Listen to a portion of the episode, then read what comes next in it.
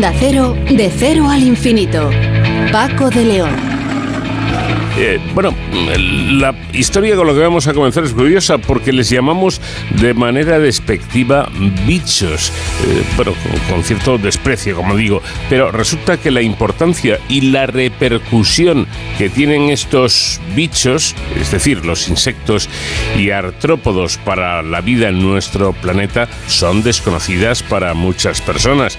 Y cuando las conocemos nos llevamos una verdadera sorpresa. Estos organismos con exoesqueleto externo y apéndices articulados suponen más del 50% de toda la biomasa animal de nuestro planeta, aunque actualmente su diversidad está eh, mucho, mucho más, eh, mm, de forma más, más diezmada eh, que hace años, pues suman más de un millón de especies. Los artrópodos que podemos encontrar campando a sus anchas en absolutamente todos los ecosistemas que atesora nuestro cuerpo celeste. Jairo Robla Suárez, biólogo experto en estas cuestiones, eh, es investigador además de la Estación Biológica de Doñana y va a tener la amabilidad de explicarnos este asunto. Por cierto, hay que luchar contra los anglicismos, contra esos eh, términos que vienen del inglés y que se han terminado incorporando en nuestro vocabulario cotidiano. Resulta que aunque el español es el segundo idioma más hablado del mundo, el inglés ocupa una buena parte del espacio en nuestras conversaciones ¿Y esto por qué ocurre? Bueno, la pregunta se la vamos a trasladar a Pilar Ucar, que es profesora de lengua y literatura de la Universidad Pontificia de Comillas. Y en el tiempo que dedicamos semanalmente a la seguridad y emergencias en Héroes sin Capa, hoy nuestro experto David Ferrero nos hablará y nos acercará a los figurantes, que son, bueno, pues eh, personas eh, absolutamente claves en la formación y preparación de perros de rescate que tantas vidas pueden salvar o, en el peor de los casos, encontrar cadáveres cuando hay desastres naturales o de otra índole. Y todo ello con la música de nuestro invitado esta semana, que es el gran Harry Belafonte. Work all night and a drink a rum. Daylight come and we want go home. Banana till the morning come. Daylight come and me want go home. Come, Mr. Tallyman, tally me banana. Daylight come and me want go home. Come, Mr. Tallyman, tally me banana. Daylight come and me want go home. Live six foot, seven foot, eight foot bunch. Daylight come and me want go home. Six foot, seven foot, eight foot daylight come and me want go home. Day is a day, oh. Daylight come and me want go home. Day is a day, is a day, is a day. Daylight come and me want go home. A beautiful bunch, a ripe banana. Daylight come and me want go home. Hide the deadly black tarantula.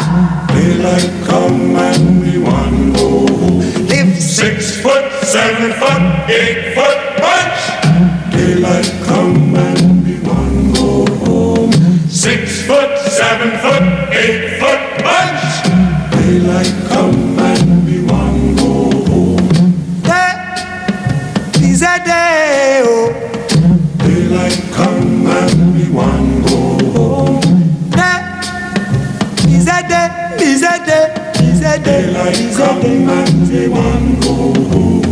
Come, Mr. Tallyman, tally me banana. Daylight come and we want go home. Come, Mr. Tallyman, tally me banana. Daylight come and we want go home. Day-o, day-o. Daylight come and we want go home.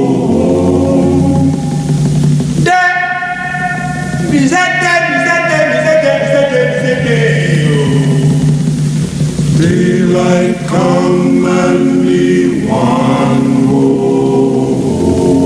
Vamos de cero al infinito en onda cero. A pesar de recibir el apodo de bichos y en ocasiones con cierto desprecio, la importancia y la repercusión que tienen los insectos y otros artrópodos para la vida en nuestro planeta son desconocidas para muchas personas. Bueno, pues estos organismos con exoesqueleto externo y apéndices articulados suponen más del 50% de toda la biomasa animal actual de nuestro planeta.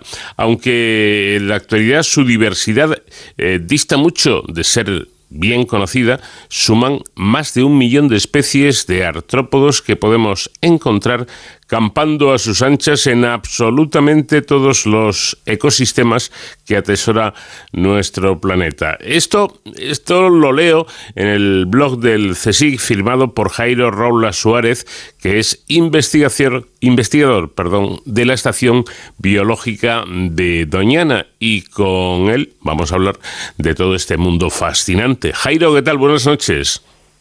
Buenas noches.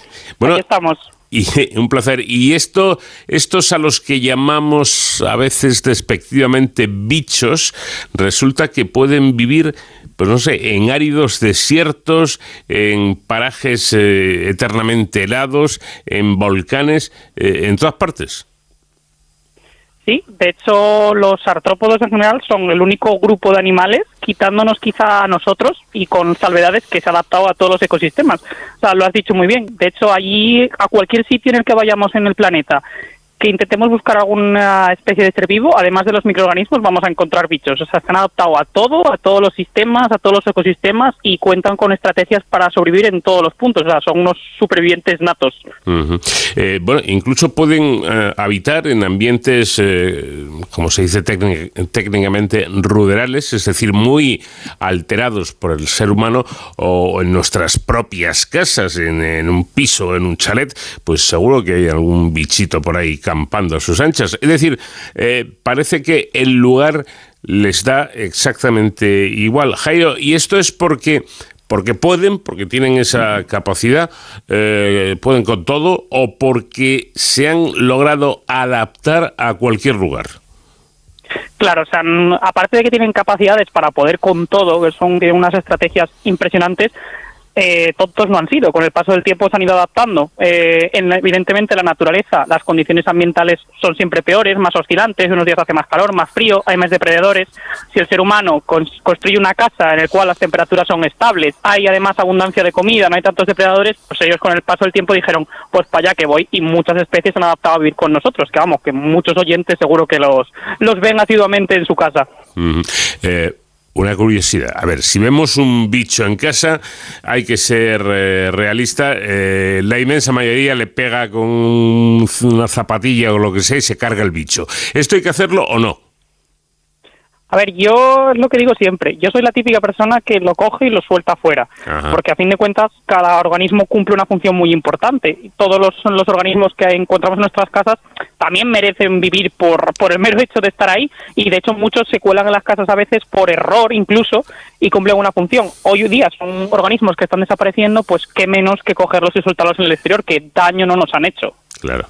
Bueno, tal es así que dice usted en su artículo que en cualquier ecosistema estos bichitos realizan una función tremendamente importante e incluso vital. Eh, no le voy a pedir, porque yo he leído el artículo y he visto que no es una ni dos ni tres, son muchas las funciones que hacen. No le voy a pedir que nos cuente todas, pero algunas de las más importantes, ¿cuáles son?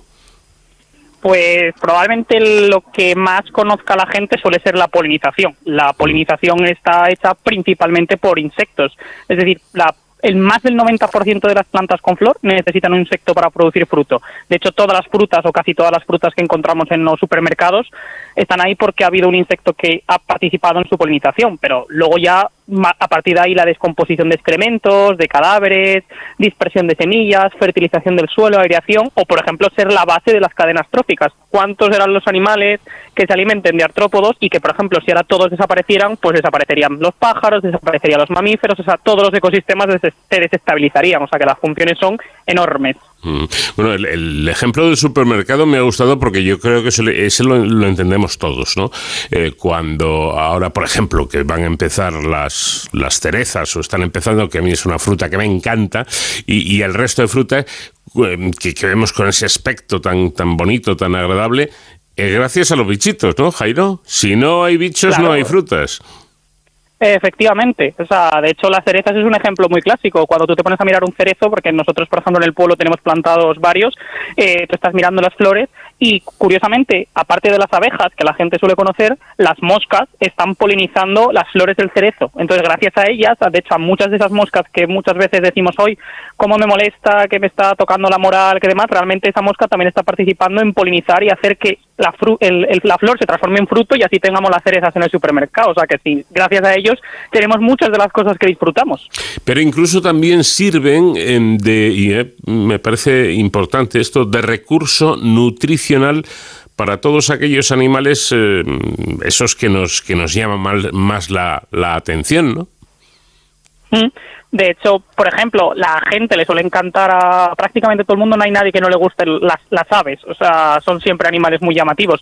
Pues mm, una importante cantidad de todas las aves del mundo se alimentan casi exclusivamente de insectos. Y luego hay, un grupo, hay una serie de aves que se alimentan, por ejemplo, de otras aves. Pero claro, si desaparecen los insectos, desaparecen las aves que se alimentan de insectos y si desaparecen esas aves que sirven de alimento a otras aves, pues la cadena desaparece. Pues esto es lo mismo que se puede aplicar a los mamíferos. Está desde el oso hormiguero que se alimenta de hormigas hasta el oso pardo cantábrico que realmente durante una parte del año necesita incorporar larvas de hormiga, larvas de abeja, pero también los anfibios, los sapos, todos los reptiles, muchos cazan eh, artrópodos. Es decir, que prácticamente todos esos animales que nos llaman más la atención dependen exclusivamente de ellos como recurso nutricional.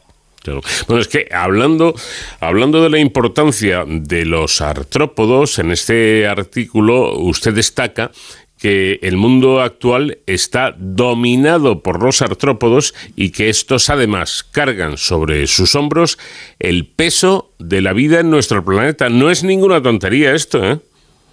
No, para nada. O sea, yo quizás sea porque también barro un poco para mi casa, pero yo soy consciente que si ahora mismo, eh, de repente, por golpe y por donde desaparecieran todos los artrópodos del mundo, a nosotros como especie no nos quedaría mucho más de dos, tres semanas en el planeta. O sea, desapareceríamos muy rápido, porque es que todas las funciones que desempeñan, las que hemos mencionado, tendríamos que solventarlas en muy poco tiempo y sería imposible. Es decir, que son, que junto a las plantas, digamos, son la base de todos los ecosistemas, son la base de todas las cadenas. Pues son los organismos más importantes. Y además, ¿cómo no van a ser quizá los dueños del planeta si son el grupo de organismos que más tiempo llevan la Tierra, más de 300 y 400 millones de años, y además son los más abundantes, los que mayor número de especies tienen, los que mayor eh, biomasa animal, como has comentado al inicio, o sea, es que son lo, más.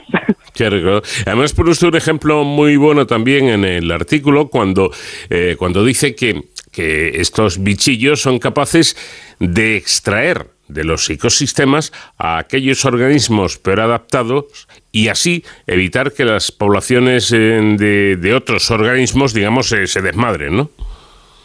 Claro, o sea, ya, ya no solo pensar, por ejemplo, en el control de plagas que puede hacer una, una mariquita sobre el pulgón, sino las garrapatas, que son artrópodos que a muchos no nos gustan, los piojos, los ácaros, que muchos son, son especialistas de ciertos grupos de vertebrados, de, mamíferos, por ejemplo, pues realmente lo que están haciendo muchas veces es atacar o ir principalmente a aquellos organismos peor adaptados, aquellos que están enfermos, aquellos que están más débiles y por lo tanto digamos que los extraen del ecosistema, de forma que hacen que también aseguran la salud muchas veces de las propias poblaciones de otros organismos, o sea, también cumplen esa función como parásitos. Por cierto, ya que tengo un experto como, como usted, eh, a mí que me producen un efecto repulsivo eh, las garrapatas, por ejemplo, mm, ¿también tienen su, su función? Eh, ¿También son necesarios estos, estos animalillos? A ver, las garrapatas tal cual se conocen son muy importantes para regular las poblaciones de los vertebrados en la naturaleza. El problema ha sido cuando muchas de esas garrapatas han encontrado nosotros un hospedador y bueno, nosotros como tal somos una especie que muchas veces es muy difícil de regular poblacionalmente porque nuestra población sigue creciendo y ahí entra en conflicto, pero por ejemplo las garrapatas son las responsables de que por ejemplo muchas poblaciones de, de cérvidos, de otros mamíferos no se desmadren porque son parásitos estrictos. Otra cosa es que nos puedan usar a nosotros como vectores ocasionales, mm, que es lo que luego suele pasar. Bueno, y algo que me ha llamado la, atención, porque esto, sí que está de actualidad, ¿no? Con el asunto del reciclado, pues, pues estamos todos muy, muy preocupados y, y, las entidades pues advirtiéndonos de la importancia del reciclaje. Pues resulta que leyendo su artículo me he enterado de que los artrópodos son artífices del equilibrio gracias a que son los mayores expertos en reciclaje. Pues por supuesto, yo pongo el ejemplo muy típico, si a la, a, la, gente le gusta salir de ruta, muchas veces vas por una ruta por cerca de un monte y tal, y normalmente tú puedes ver algún excremento o algún cadáver de algún animal, pero es más bien raro, y a veces estás en un medio muy natural y dices tú, qué raro que no haya eh, nada, y eso es básicamente porque cuando se produce la muerte de un animal o hay algún excremento y tal, los artrópodos son los primeros animales que van en masa a incorporar esos nutrientes otra vez al suelo, a devolverlos al suelo, es decir, que son descomponedores y por lo tanto reciclan todo eso y lo devuelven al ciclo al ciclo de los nutrientes, o sea, son los principales y los que llevan haciendo eso durante cientos de miles de años. O sea, que como artífices del reciclaje lo han inventado prácticamente todo. Ojalá también lo hagan con el plástico, por ejemplo. Ojalá, ojalá. Bueno, en ello se está trabajando, o sea que es posible que, que algún día. Eh, pero por si faltaba algo, es que además son verdaderos, ya, ya lo, lo dejábamos un poco entrever, son verdaderos agentes antiplagas, ¿no? Sí, sí, o sea, totalmente. De hecho, eh, ya solo que los propios artrópodos regulen a otros artrópodos. Ya tenemos las mariquitas o las larvas de crisopa que, por ejemplo, son capaces de comerse ingentes cantidades de pulgón. Cuando el pulgón se desmadra, siempre va a haber otro organismo que se desmadre para controlar las poblaciones. Pues así, con ese ejemplo, que es el más clásico, todos los que os podéis imaginar, por ejemplo, en plagas de cultivo, en plagas forestales, siempre hay algún controlador de algún de alguien que, que ejerce de plaga. Siempre están ahí preparados para llevar siempre todo al equilibrio. Bueno, en definitiva, los artrópodos son unos de los organismos más importantes de nuestro mundo y, sin embargo, gran parte de lo que hacemos consigue afectarles. ¿Podemos decir que los humanos eh, somos un peligro para los artrópodos?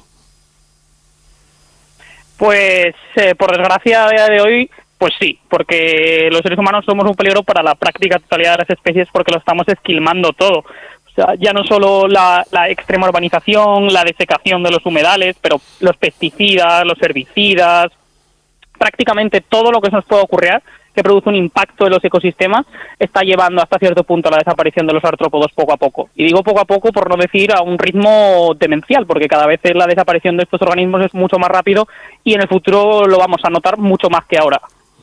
Bueno, y de, todo lo que he mencionado, eh, quizá merezca la pena enfatizar eh, que el, ser humano, por una cosa o por otra, está esquilmando la vegetación natural, es decir, la autóctona, lo que, lo que sale ahí de, ese pedazo de tierra, ¿no? Y, esta vegetación natural es eh, imprescindible para que estos artrópodos e insectos puedan obtener refugio, por un lado, y alimento. Y si a esto le añadimos que los bombardeamos con pesticidas, pues eh, los pobres bichillos yo no sé cómo aguantan, ¿no? Eh, ¿Aguantarán mucho más tiempo con tanto ataque de los humanos?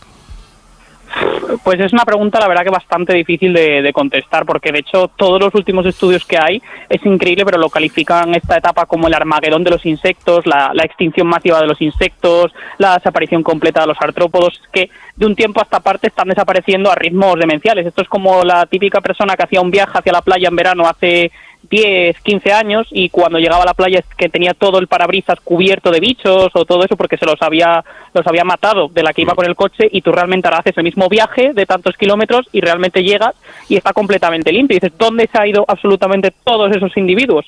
Pues eso es lo que está pasando. Eso es una cosa que la gente está notando, que de hecho se denomina el efecto parabrisas, y es un ejemplo clásico de, la desaparición masiva de estos organismos. Pues lo de la lo de la esquimación de la vegetación natural, pues es otro ejemplo como tanto. Si le quitas el poco refugio alimento que tienen, pues ¿dónde se van a ir?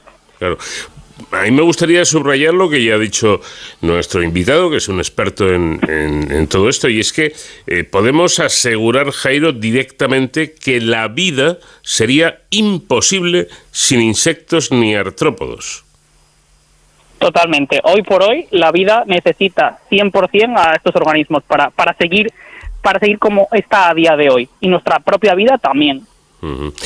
No, le, digo esto porque eh, es curioso, ¿no? Cómo, cómo, cómo, actuamos los humanos. Ahora, por ejemplo, que por desgracia estamos en una época de sequía muy, muy seria, muy, muy severa, pues estamos todos, eh, bueno, hasta creo que hasta en iglesias se hacen, se hacen las antiguas rogativas eh, a los santos o al mismo Dios para que, para que llueva, que falta hace. y estamos todos como muy preocupados, como muy concienciados, pero de esto de los insectos no hacemos ni caso, ¿no? Y tan importante es el agua como los insectos. Claro, esto es eh, históricamente viene de, la percepción que tenemos de estos organismos. A fin de cuentas, siempre se ha como mitificado es que las arañas eh, dan miedo y son venenosas, que si las garrapatas, las avispas y las abejas pican, que si como siempre han generado ese temor, ese miedo, en la sociedad nunca se han contado sus funciones positivas. A fin de cuentas, todo el mundo valora al oso panda o a la ballena porque te cuenta las cosas bonitas, no nos hace nada directamente.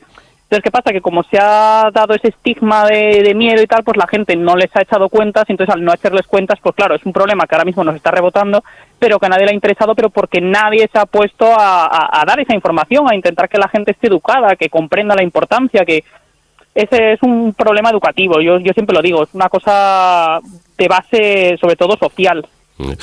Pero los eh, problemas educativos surgen eh, cuando en la educación no se explica lo que es absolutamente imprescindible explicar. Entonces, después de charlar con usted, Jairo, yo creo que todos, eh, todos los oyentes y, yo mismo entendemos la importancia de artrópodos y de insectos.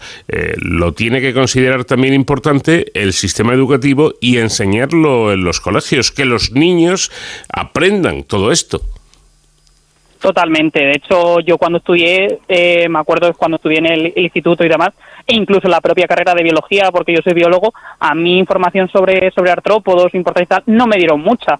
Y más allá de eso, incluso los propios organismos científicos, que muchas veces se dedican a, a, estudiarlos, tampoco participan en la divulgación de la importancia, las funciones y demás. Es decir, que hay como un fallo por, por muchas partes, por muchas vertientes. Esa es una de las cosas que tenemos que intentar solucionar, que la gente entienda su importancia, que la gente comprenda eh, lo, lo, la base que suponen para todo, para todo nuestro planeta y que aprenda en plan, en cierta manera, a cuidarlos y a, protegerlos ahora mismo, que es el momento en el que tenemos que hacerlo. Claro, efectivamente, porque a mí se me ocurre que, hombre, a pesar de que hay millones de, ejemplares, eh, mueren muchos, como, como estamos descubriendo. Quiero decir, por lo del parabrisas, pues es inevitable, ¿no? Eh, pero que en la medida de lo posible cada uno pudiéramos hacer algo, sería interesante. Y ese, ese ejemplo que usted ha puesto, a mí me gusta, ¿no? Pues resulta que encontramos un bicho en casa, vamos a dejarlo que, si no nos atrevemos a cogerlo con la mano, pues vamos a abrir la puerta o la ventana para que salga y quede ileso y pueda seguir con sus funciones. Claro, o sea, realmente, eh, o, pongo también puedes cogerlo con un vaso, que ponerlo con un vaso y pasarle, por ejemplo, un folio por detrás para no tocarlo. Es decir, que a fin de cuentas saco el agua ahí, pues suéltalo fuera, o cualquier otra pequeña acción que muchas veces pensamos que es una tontería, pero que desde nuestra propia mano es importante, como poner un hotel para insectos que está, que son muy famosos ahora, o es lo que dejar, por ejemplo, de mandar que se deje una cubierta vegetal natural. No hace falta en ciertas zonas de la ciudad ir cegándolo todo, es decir, que no, que la hierba esté muy a ras de suelo no implica mayor salud o mayor limpieza. De hecho, por ejemplo, que crezcan las flores naturales o intentar promover eh, espacios más naturales dentro de las propias ciudades también ayudaría, en los bordes, es decir, que son muchas pequeñas acciones las que podemos hacer para que podamos ayudarles en cierta manera. Mm. Bueno, pues muy interesante ¿eh? todo esto que nos ha explicado eh, Jairo Robla y que tiene que ver con el 50% de toda la biomasa animal en nuestro, en nuestro planeta, eh, que son importantísimos, imprescindibles, y yo me quedaría con este titular. Bueno, pues sin ellos directamente nos moriríamos. La vida en la Tierra sería imposible. Ojo, Ojo a esa cuestión, tengámosla en cuenta y aparte de preocuparnos por la sequía, por todas estas cosas, por el, por, el plástico mal utilizado y demás, que es muy importante, pero esto también es muy importante y en la medida de, lo posible. Yo creo que no estaría mal empezar por, por divulgarlo más, por enseñarlo más y porque las nuevas generaciones lo aprendan y en la medida de lo posible respeten a estos seres que están aquí en la Tierra por algo, como todos. Jairo Roula, muchísimas gracias por habernos atendido y enhorabuena por este artículo que es tremendamente interesante. Nada, muchas gracias a vosotros por la, por la oportunidad y si me permitís, si alguien quiere saber más sobre este tema, este artículo también sale de un libro que hemos publicado desde, desde aquí, desde Guadalmazán, que es La astucia de los insectos y otros artrópodos y que bueno, para que el que quiera seguir aprendiendo y tal, pues ahí está. Bueno, pues una buena recomendación. Un abrazo, Jairo. Un abrazo y buenas noches.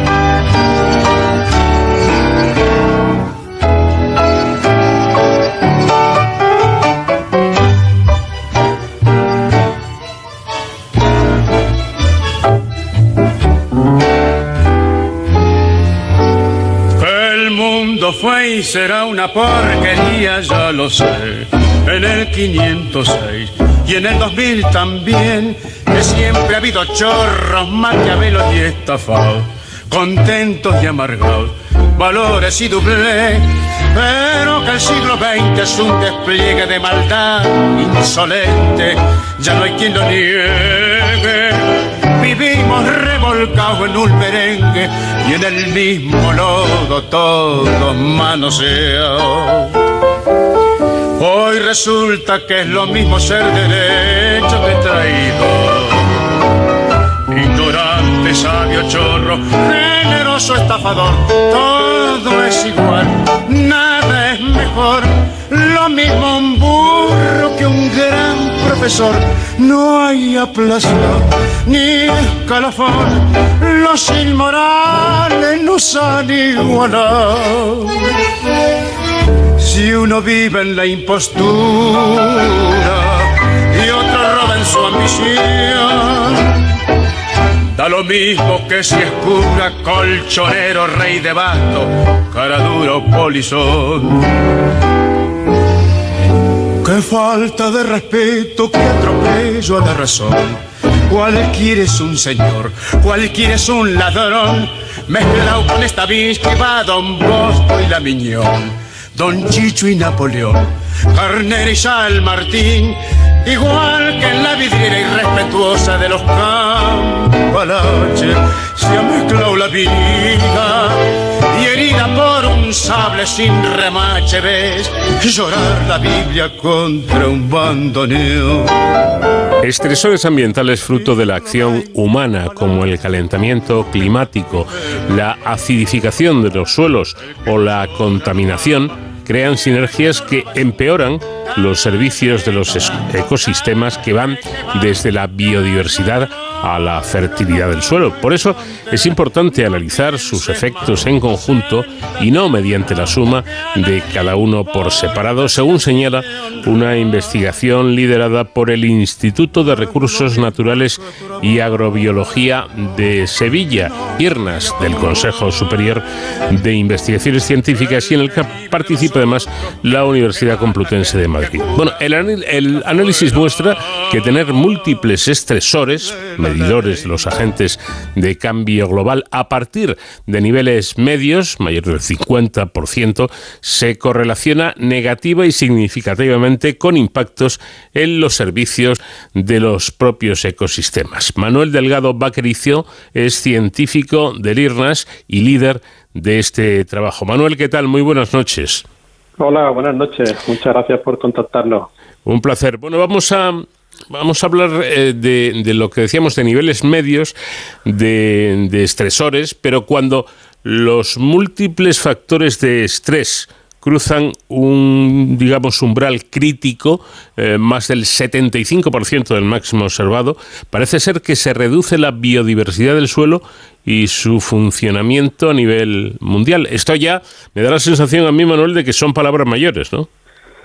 Correcto, sí, sí, la verdad que es bastante preocupante. Vamos, tenemos que pensar que, los ecosistemas terrestres, acuáticos, pues están sometidos a la presión de, múltiples factores estresantes de, cambio global. ¿no? Muchos de esos factores son naturales, como pueden ser, por ejemplo, la salinidad o, la acidez, por ejemplo, el suelo, la alcalinidad, pero otros muchos también están asociados con nuestra actividad humana, ¿no? como pueden ser incremento de temperatura, eh, procesos de sequía, metales pesados, microplásticos, en fin, un, sinfín de factores. Y realmente la humanidad está moviéndose hacia una dirección en la que estamos incrementando mucho la presión sobre los ecosistemas, el número de, de factores estresantes que cuando realmente estos factores de una manera simultánea se encuentran en la misma localización y de una manera a en niveles altos de estrés, como bien decías, a partir de un 75% de, de niveles de estrés, tienen un impacto muy negativo sobre los servicios que nos puede proporcionar el, el suelo, ¿no? Servicios como son, por ejemplo, la descomposición de la materia orgánica, la biodiversidad de los invertebrados de nuestros suelos, el ciclado de nutrientes, la productividad primaria, que como podéis imaginar es fundamental para la producción de, alimentos. Así que no, lamentablemente no pinta bien la cosa. Bueno, pues vamos a seguir abundando en la cuestión porque eh, parece realmente importante, ya que eh, el, planeta, nuestro planeta, se encuentra bajo la presión de múltiples factores de cambio global. Eh, ¿qué, ¿Qué viene a demostrar este estudio? Bueno, nuestro estudio realmente eh, pues parte de experimentos que existían de laboratorio eh, que, sugerían que, que, cuando ponemos al suelo bajo la presión de múltiples factores ambientales estresantes, eh, realmente nuestros suelos son, son capaces de, de mantener un, menor número de servicios ecosistémicos. ¿no? Nosotros lo que hacemos en este, en este estudio es llevar esta teoría a una escala global, desarrollando una nueva aproximación estadística y pues en una colaboración global, utilizando suelos de más de 200 ecosistemas de todos los, continentes, lo que demostramos es que en ecosistemas naturales, ya no solamente en el laboratorio, cuando incrementamos el número de, estresantes ambientales, vemos muy claramente que la capacidad del suelo de, mantener servicios ecosistémicos pues, pues cae de una manera drástica. Bueno, efectivamente, em, como decía nuestro invitado anteriormente, se han publicado eh, experimentos de laboratorio señalando este, este patrón, pero este estudio eh, tengo entendido que es el primero en evaluar la sinergia de los agentes de cambio global en 200 ecosistemas reales, demostrando que lo visto en esos ensayos se corrobora, es decir, han hecho ustedes la prueba del 9, ¿no?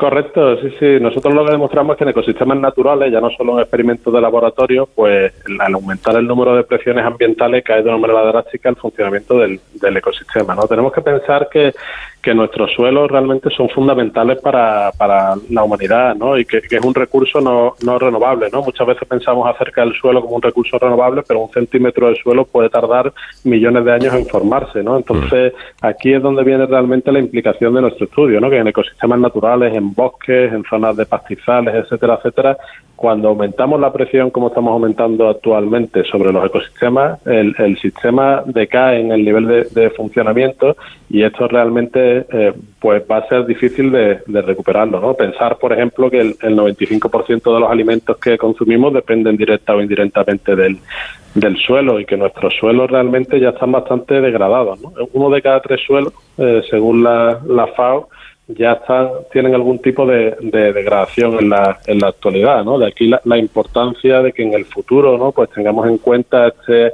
aumento de estresantes y el impacto que tiene sobre Claro, es que aquí estamos yendo al, al, al, grano, ¿no? Porque, y nunca mejor dicho, porque aquí ya no se trata de respirar un aire con más o menos calidad. Ojo, que esto es importantísimo, la calidad del aire, no le estoy quitando importancia ni mucho menos, pero, pero es que aquí estamos hablando nada más y nada menos, Manuel, de comer o no comer, es decir, de que la tierra nos dé alimento o no nos lo pueda dar. Correcto, sí, sí. Lo que estamos viendo realmente es que conforme aumenta el número de, estresantes, pues la productividad del ecosistema disminuye, ¿no? No solamente la productividad en cuanto a la producción de alimentos, sino también, por ejemplo, la capacidad que tiene el suelo de regular la entrada de patógenos, que, que son realmente eh, bastante importantes de cara a la productividad de, de alimentos también y también de cara a, la, a, mantener la biodiversidad del, del, suelo. No todo el mundo es consciente, pero el, suelo que cabe en una cucharilla de, de, café, un gramo de suelo, ya tiene miles de especies de bacterias y millones de, de, individuos. ¿no? Nosotros lo que vemos, por ejemplo, es que este aumento del estrés eh, tiene un impacto muy negativo sobre la biodiversidad de los invertebrados. Y los invertebrados del suelo, como pueden ser pues lombrices, por ejemplo, y otros otros invertebrados pueden tener, eh, o sea, tienen realmente un papel fundamental sobre la, entrada de los nutrientes en el sistema y cómo el sistema permite esos nutrientes que entren dentro de las plantas y, produzcan nuestros alimentos, ¿no? Entonces tiene unas implicaciones bastante importantes. Claro, pero eh, para ser más claro todavía, yo creo que, merece la pena eh, subrayarlo, ¿no? El ejemplo que pone de en una cucharilla de, tierra hay miles o millones de, de bichitos por ahí, pero lo importante es que cada uno de esos bichitos es absolutamente necesario, ¿no? Correcto, sí, sí. La biodiversidad del suelo es, fundamental para mantener el funcionamiento de, los ecosistemas, ¿no? Los distintos organismos que viven en el suelo traen distintas herramientas, ¿no? Que permiten descomponer la materia orgánica, nuestros propios residuos que nosotros generamos, eh, cortan esos residuos y permiten que los nutrientes entren en el sistema y estén disponibles para, para las plantas, ¿no? Lo cual es esencial para, para luego producir los alimentos que nosotros que nosotros consumimos. Entonces, la, la pérdida de biodiversidad del suelo es muy difícil de de recuperar. Hay un asunto me parece mm, muy importante y es que dice usted que en este eh, que este estudio permite cuantificar cuánto estamos infravalorando el impacto de los agentes de cambio global en los servicios ecosistémicos cuando los analizamos uno a uno, es decir, no es, no es el análisis, digamos, global, no, es uno a uno. Exactamente, sí, es que la, mayoría de los, estudios que investigan el impacto del cambio global sobre nuestros ecosistemas se centran básicamente en uno o dos factores de cambio global. Esto se debe a que realmente llevar a cabo eh, pues diseños factoriales con, múltiples factores de cambio global, pues realmente requiere muchísimos recursos y es una investigación bastante compleja, ¿no? Entonces nosotros aquí desarrollamos un, un método matemático, numérico, estadístico que nos permite realmente, utilizando datos observacionales, utilizando esta técnica de los umbrales, identificar cómo múltiples eh, estresantes ambientales de forma simultánea pueden tener un impacto sobre, sobre el funcionamiento. Y realmente eso es uno de los avances importantes de nuestra investigación, que utilizando datos que recogemos en el campo, a partir de ahora podemos tener una visión mucho más clara sobre el impacto que múltiples servicios, o sea, múltiples estresantes tienen sobre nuestro, nuestro ecosistema. En definitiva, abre diversas vías de de futuras investigaciones para entender mejor cómo operan estas sinergias entre agentes de, cambio global, ¿no? Exacto, sí, sí. En la actualidad no sabemos mucho sobre cómo las distintas sinergias impactan nuestra, nuestro ecosistema, en parte por estas limitaciones experimentales de las que estábamos hablando antes, eh, pero realmente es muy importante porque nuestros ecosistemas no solamente se ven sometidos a un único pues estresante ambiental, ¿no? como puede ser el incremento de temperatura, como todos vemos en la actualidad, tenemos temperaturas más altas, pero al mismo tiempo tenemos procesos de, de sequía, tenemos mayor estacionalidad climática, estamos fertilizando los suelos, estamos cambiando los usos de los suelos, introducimos metales pesados, pesados microplásticos, pesticidas, en fin.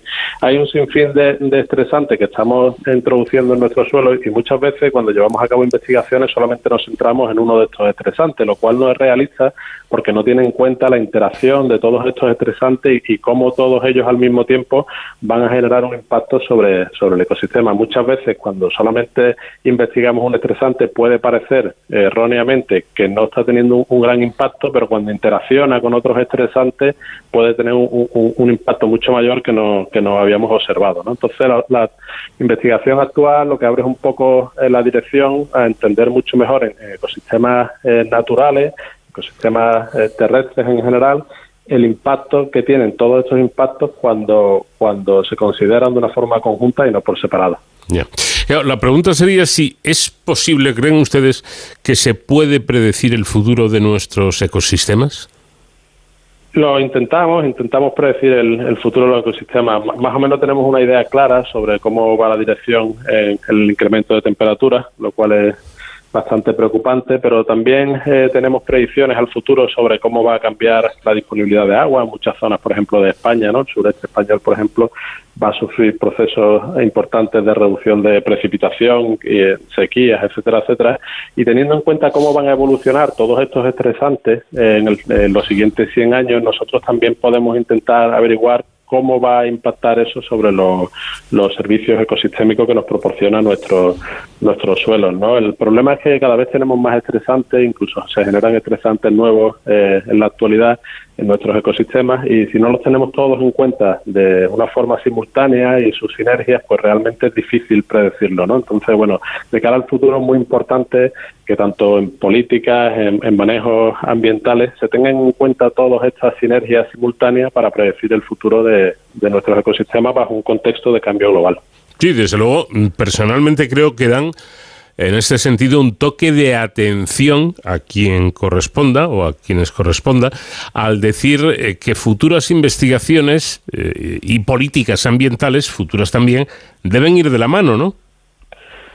Correcto, sí, porque si no estaríamos infravalorando un poco el impacto que puede tener el, estos múltiples cambios globales sobre, sobre nuestros ecosistemas, ¿no? Y como bien decías antes, nos estamos jugando, eh, pues, factores tan importantes como la producción de, de alimentos, ¿no? que es fundamental, sobre todo en un contexto en la que la población mundial eh, sigue creciendo, ¿no? Cada vez tenemos más gente viviendo en las ciudades, cada vez hay más población a una escala global y mantener la, la productividad en un contexto de cambio global donde nuestros suelos son cada vez más degradados y tienen menos productividad, pues un, desafío importante. Además es que esto, mm, bueno, ya no es solo eh, el ejemplo extremo que hemos puesto, ¿no? que nos, estamos jugando los, los alimentos que da la tierra, en definitiva el poder comer o no, pero en cualquier caso es que yo creo que esta, esta degradación de, de los ecosistemas, eh, eh, es, esta paliza que le damos a la tierra, yo creo que no beneficia absolutamente a nadie, ¿no? No, no beneficia a nadie, estoy, estoy de acuerdo, porque en la actualidad realmente pues nuestro sistema es muy muy intensivo, ¿no? Entonces eh, tiene eh, todos estos impactos, pero en el futuro estamos de alguna manera pues perjudicando a las siguientes eh, generaciones, ¿no? Entonces, sobre todo, si, si no tenemos en cuenta todas estas sinergias de los estresantes ambientales, eh, realmente no somos capaces de predecir exactamente cómo estamos perjudicando a estas nuevas generaciones, ¿no? Pero tiene pinta que cuando todas estas energías se consideran de una forma simultánea, pues la, la imagen que conseguimos es una imagen bastante bastante negativa, ¿no? Entonces, claramente, si queremos que nuestros hijos, nuestras siguientes generaciones, pues tengan disponibilidad de recursos, pues tendremos que preocuparnos mucho más acerca del, del impacto, ¿no? Que estamos teniendo en la actualidad. Me parece, eh, me parece mucho más, eh, mucho más mm, realista incluso el que sea eh, la administración que se encargue de separar, ¿no? Nosotros ya bastante hace haríamos, pues echando esos desperdicios a un par de contenedores, pero aquí no, en España es al revés. Nosotros somos los que separamos y luego se manda a las plantas. En fin, yo eso creo que habría que darle un par de vueltas al asunto porque si no, desde mi modestísima opinión, creo que vamos mal. y la última pregunta, ya se la hago al, al técnico, que es, es usted. Eh, ¿Es optimista de cara al futuro de nuestros ecosistemas y de nuestra biodiversidad? Eh, tenemos que tenemos que hacerlo realmente, o sea, tenemos que ser optimistas de que seremos capaces de reconducir esta esta situación, ¿no? A través de, de nuestro pequeño granito de arena, como hablábamos antes, a través de reducir, por ejemplo, las emisiones de CO2, eh, utilizando más el transporte público, el reciclaje, etcétera, etcétera, pero también desde el punto de vista de la administración a distintos niveles, nivel regional, nacional, pero también a nivel de la Unión Europea, eh, de llevar a cabo una concienciación y unas directivas que nos permitan proteger el, el suelo, que, realmente es fundamental si queremos pues mantener nuestra civilización. Bueno, y esta sí que es la última, la verdad es que me acabo de acordar. Ahora que eh, acaba de llegar la primavera y suben las temperaturas y demás, hablando todo esto del, reciclaje y de los contenedores, hay un problema muy serio, ¿eh? Eh, y es que en el, en el recipiente de, de orgánico, eh, donde tenemos que echar todos los desperdicios orgánicos, cuando llega el calor, el pestazo que desprende es menos eh, saludable y yo creo salubre que, que no reciclar. ¿eh? Bueno, es, complejo, en fin, me imagino que hay que cambiar el sistema de verdad de, basura, de, Vamos, seguro. de basura es pero es cierto que, claro, sobre todo en la zona del, sur de España, ¿no? donde las temperaturas son bastante elevadas en verano, pues pues es cierto que, puede ser un, un, problema, ¿no? Pero eh, supongo que es un, es un problema de, de complejas compleja solución. Yo creo, yo creo que ahí lo, lo importante, un poco el, mensaje que tiene que quedarse el ciudadano es que realmente es importante que nosotros aportemos ese pequeño granito de arena y que de, alguna manera insistamos a nuestros políticos, a nuestras administraciones, de que es importante que, ese pequeño granito de arena que nosotros hagamos, que lo valoren y que realmente pues eso se, se traduzca en, un menor impacto ambiental. Pues Manuel Delgado Boquerizo, científico del IRNAS y líder de este trabajo. Lo primero, enhorabuena por, las investigaciones y el trabajo que realizan y en segundo lugar le agradezco mucho el que nos haya atendido y dedicado unos minutos. Nada, muchísimas gracias a vosotros por, por atendernos. Un abrazo. Caminito que el tiempo borrado, que juntos un día nos viste pasar. He venido por contar de mi mar.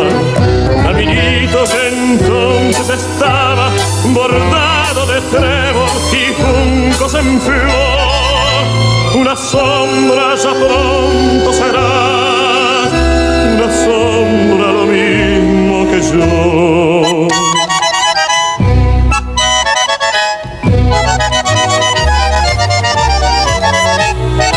Desde que se fue, triste vivo yo, caminito amigo yo también me voy.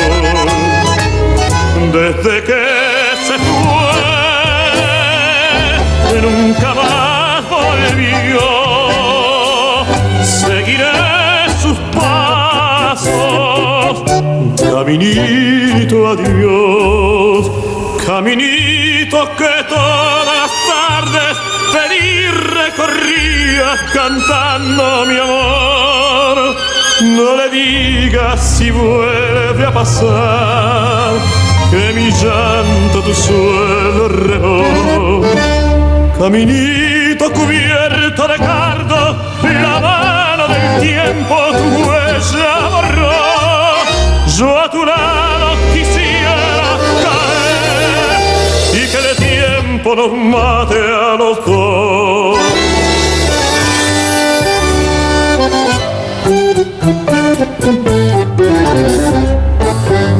La incidencia del colangiocarcinoma intrahepático, un cáncer agresivo de las vías biliares intrahepáticas, está aumentando en todo el mundo. La cirugía es la principal opción curativa, pero hasta dos tercios de los pacientes presentan recurrencia de la enfermedad. Los pacientes con colangiocarcinoma eh, intrahepático tienen una tasa de supervivencia general a 5 años de menos del 8% y la media de supervivencia general es de aproximadamente un año tras el diagnóstico. Y actualmente no existe un tratamiento estándar para la enfermedad avanzada después de la quimioterapia de primera línea. Los resultados del ensayo clínico eh, fase 2 Fénix CCA2 demuestran que el uso de un fármaco en concreto, un fármaco oral, el Futibanibib, eh, de nueva generación, conduce a un beneficio clínico en pacientes con este tipo de cáncer. Vamos a hablar de todo ello eh, con la doctora Teresa Macalulla, que es oncóloga médica del Hospital Universitario Valdebrón y jefa del grupo de tumores gastrointestinales y endocrinos del Instituto de Oncología. Doctora, ¿qué tal? Buenas noches. Muy buenas noches. Bueno, el, eh, este tipo de, de, cáncer, el calangiocarcinoma, es lo que ustedes llaman, si no me equivoco, una enfermedad huérfana, ¿no? Es una enfermedad huérfana, poco frecuente en nuestro país todavía, pero con una incidencia que está, está aumentando. Eh, hay varias eh, líneas de investigación buscando diferentes alternativas, según tenemos entendido. Cuéntenos por dónde van. Bueno, pues en primer lugar es un tratamiento, es un tumor que es muy rico en alteraciones que se pueden tratar de forma personalizada, con terapia dirigida.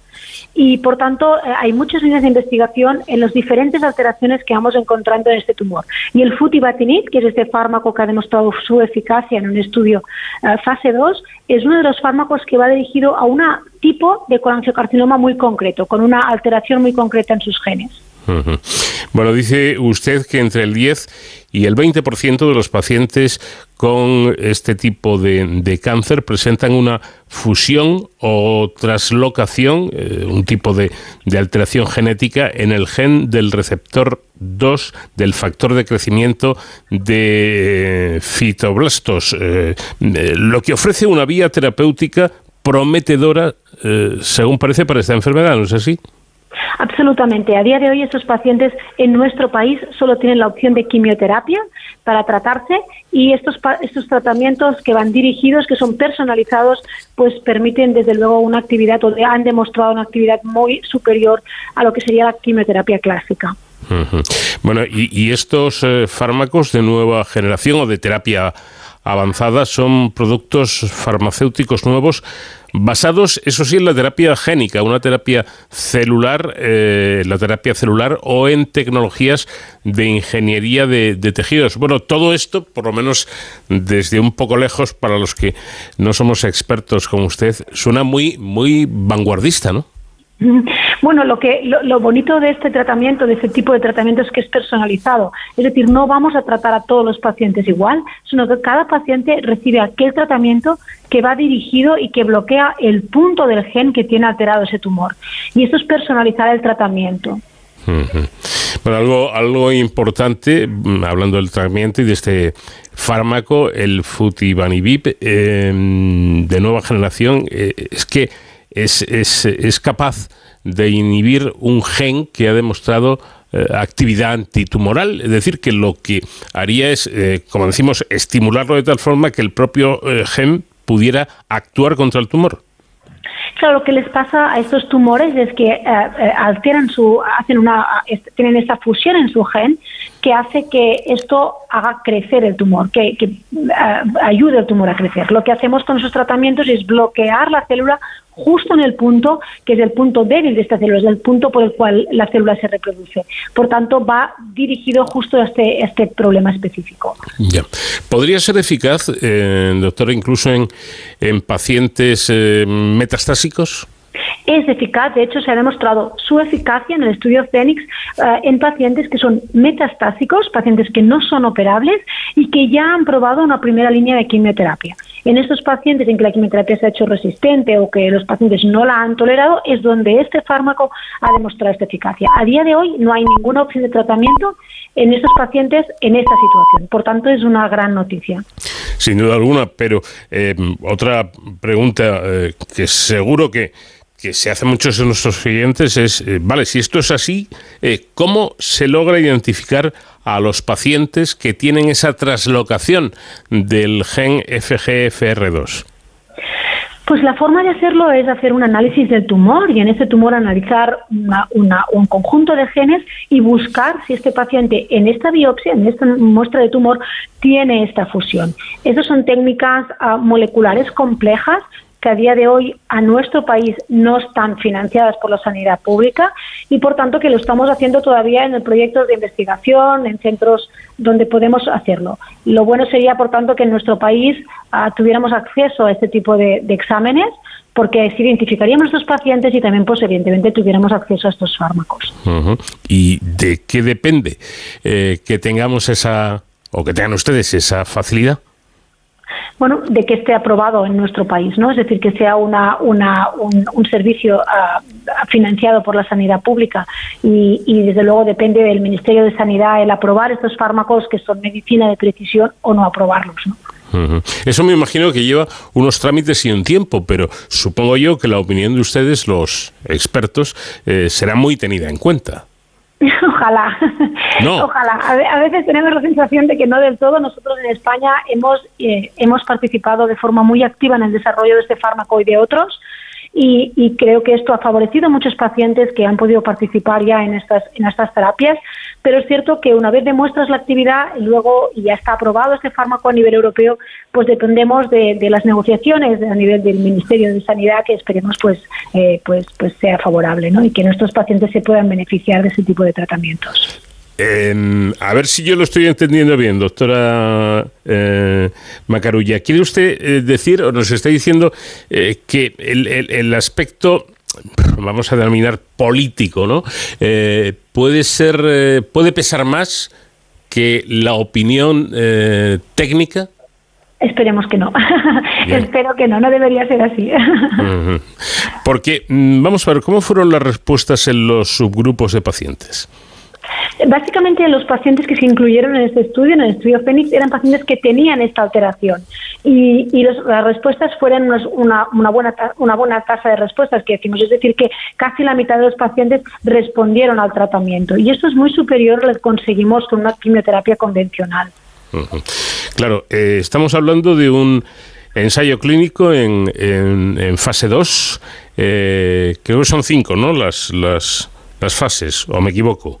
No, no, estos eh, son, tres normalmente. O tres, tres, tres. Correcto, mm. sí. Mm. Bien, eh, eh, quedaría una, una última fase. ¿Cuál es el siguiente paso? ¿Cómo, cómo va todo el asunto?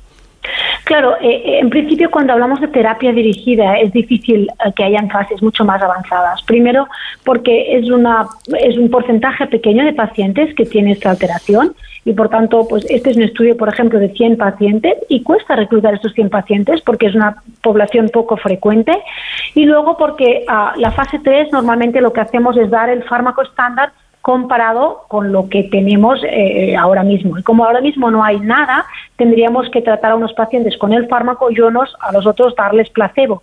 Y esto pues sería poco ético. Por tanto, a día de hoy los datos que tenemos son los de este estudio y no, no hay más estudios en marcha.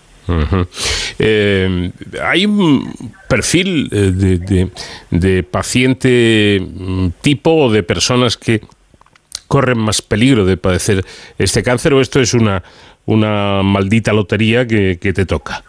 Desgraciadamente, en nuestro entorno, en España y en todos los países occidentales, la mayoría de casos de colangiocarcinoma desconocemos la causa que ha provocado el tumor, en la mayoría de casos. Bueno, y con este fármaco, con este estudio, eh, ¿podríamos estar eh, ante una posible diana terapéutica? Estamos ante una diana terapéutica, efectivamente.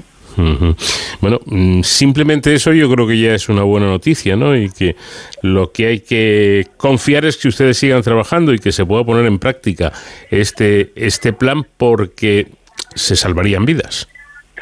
Bueno, o al menos ah, les damos otra arma a nuestros pacientes para poder luchar contra su enfermedad. Y esto creo que es muy importante y es lo que necesitan estos enfermos, armas para poder luchar. Eh, este tipo de, de estudios o de ensayos clínicos eh, se suelen hacer, eh, no lo sé aquí, ¿no? pero se suelen hacer eh, con distintos especialistas e incluso intercambiando información con distintos centros sanitarios, con distintos hospitales. ¿Este es el caso? Desde luego, en España hemos participado diferentes hospitales en este estudio, diferentes centros, diferentes investigadores y hoy ha permitido que eh, eh, pacientes españoles hayan podido ya recibir esta terapia.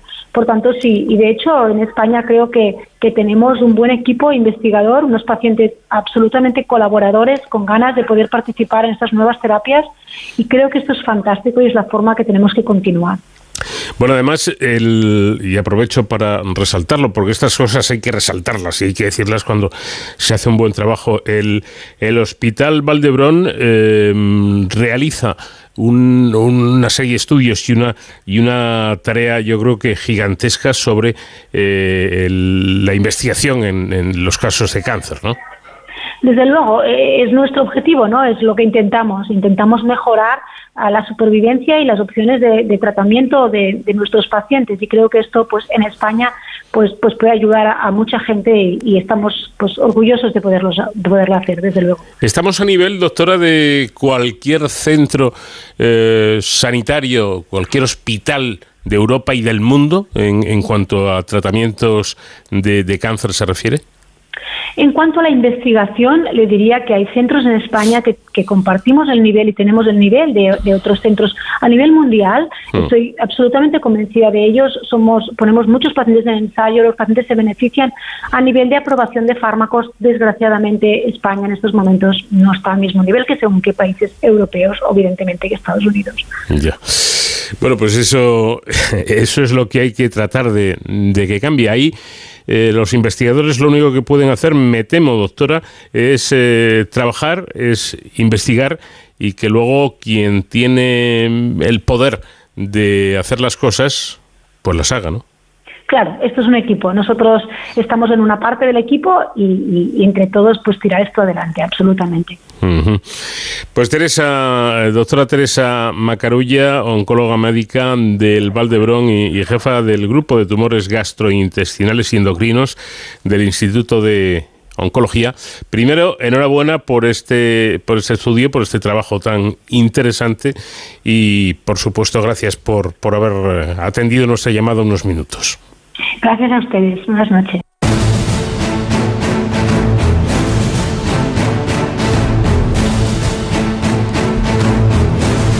Llegamos ya al tiempo que cada semana dedicamos a la seguridad y emergencias y hoy con nuestro experto David Ferrero vamos a conocer cómo es, cómo se controla la seguridad de los centros sanitarios, de los hospitales. ¿Qué tal David? Buenas noches. Hola Paco, muy buenas madrugadas.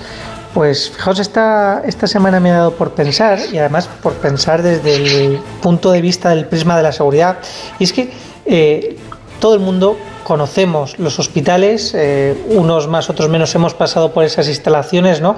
Sabemos cómo son, sabemos además que son esas instalaciones muy grandes, y yo pensaba, bueno, pero es que a la cantidad de riesgos y cantidad de cosas que puede pasar dentro de un hospital, porque ya sabéis que dentro de la seguridad pues hay muchos factores y, yo pensaba, bueno, pues es que no solamente la seguridad de los pacientes o, si ocurre un incendio, cómo hay que actuar, ¿no? Pero también es que en los, hospitales hay material eh, muy valioso, eh, puede haber agresiones, ¿no? Todos, todos conocemos casos de, agresiones a sanitarios que, ojalá no ocurriesen, pero, pero se dan. Eh, pueden ocurrir robos, tanto de ese material, como decíamos, como de medicamentos.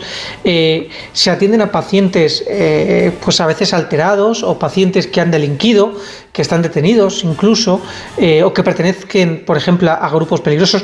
Puede haber atentados terroristas, también todos los riesgos. En fin, fijaos que los hospitales son las organizaciones o incluso las infraestructuras, como queramos mirarlo, eh, que tienen o que están expuestas a un mayor número de riesgos. Como siempre hablamos, los riesgos no, quiere decir que se vayan a materializar, pero sí que son eh, eh, circunstancias que pueden ocurrir. Esto de que los hospitales son las organizaciones con el catálogo de riesgos más amplio, no lo digo yo, sino que lo dicen desde el Observatorio de Seguridad Integral en Centros Hospitalarios. Y hoy hemos querido hablar con ellos en esta sección de Sin Capa para conocer eh, a quienes están detrás de velar por la seguridad en estos centros hospitalarios y en estos recintos. Con lo cual hemos ido al Observatorio de Seguridad Integral en Centros Hospitalarios y hemos querido invitar a su presidente, Santiago García, quien además es el director de seguridad del Hospital Universitario Gregorio Marañón de, Madrid. Eh, Santiago García, buenas noches, bienvenido. Eh, buenas noches, David. Muchas gracias.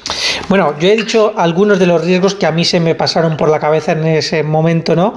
Eh, que estuve pensando, pero eh, seguro que hay muchos más. ¿Cuáles son los principales riesgos a los que tenéis que hacer frente desde las direcciones de seguridad de los hospitales? Pues, como tú bien has dicho, David, el catálogo de riesgos es amplísimo. Y es verdad que es que tenemos del catálogo de riesgo, cualquiera de las partes en las que nos fijemos los tenemos. Tenemos riesgos sobre personas, tenemos riesgos sobre las instalaciones. Es verdad que a nosotros nos preocupan mucho, sobre todo los riesgos que pueden afectar a todas las personas que están ingresadas en un hospital, como es un incendio. Eh, es verdad que el hospital, en función de dónde esté construido, de a qué se dedique, porque no son los mismos los riesgos de un hospital psiquiátrico que un hospital materno infantil. Pero es verdad que todos los hospitales, el riesgo de incendio, por ejemplo, es un riesgo súper común, que además eh, se nos da muchas veces esos pequeños conatos de incendio y que si pudiese desarrollarse afectaría a, todo a todas las personas que están en el hospital, que además no olvidemos que no se pueden valer por sí mismas, que no pueden hacer frente al incendio, no pueden evacuar, eh, con lo cual pues son riesgos bastante importantes, pero es que además tenemos muchísimos riesgos, tenemos fuentes radiológicas dentro del hospital de nivel 2, de nivel 3 y muchas veces incluso de nivel 1. Eh, tenemos de todo, de todo. Tenemos instalaciones como mi hospital, por ejemplo, que es referencia a la atención a presos y penados, donde vienen aproximadamente unos 70 presos eh, al día y donde se les atiende tanto en urgencias como en consultas, como en hospitalización o tratamientos. Con lo cual, el catálogo de riesgos es amplísimo.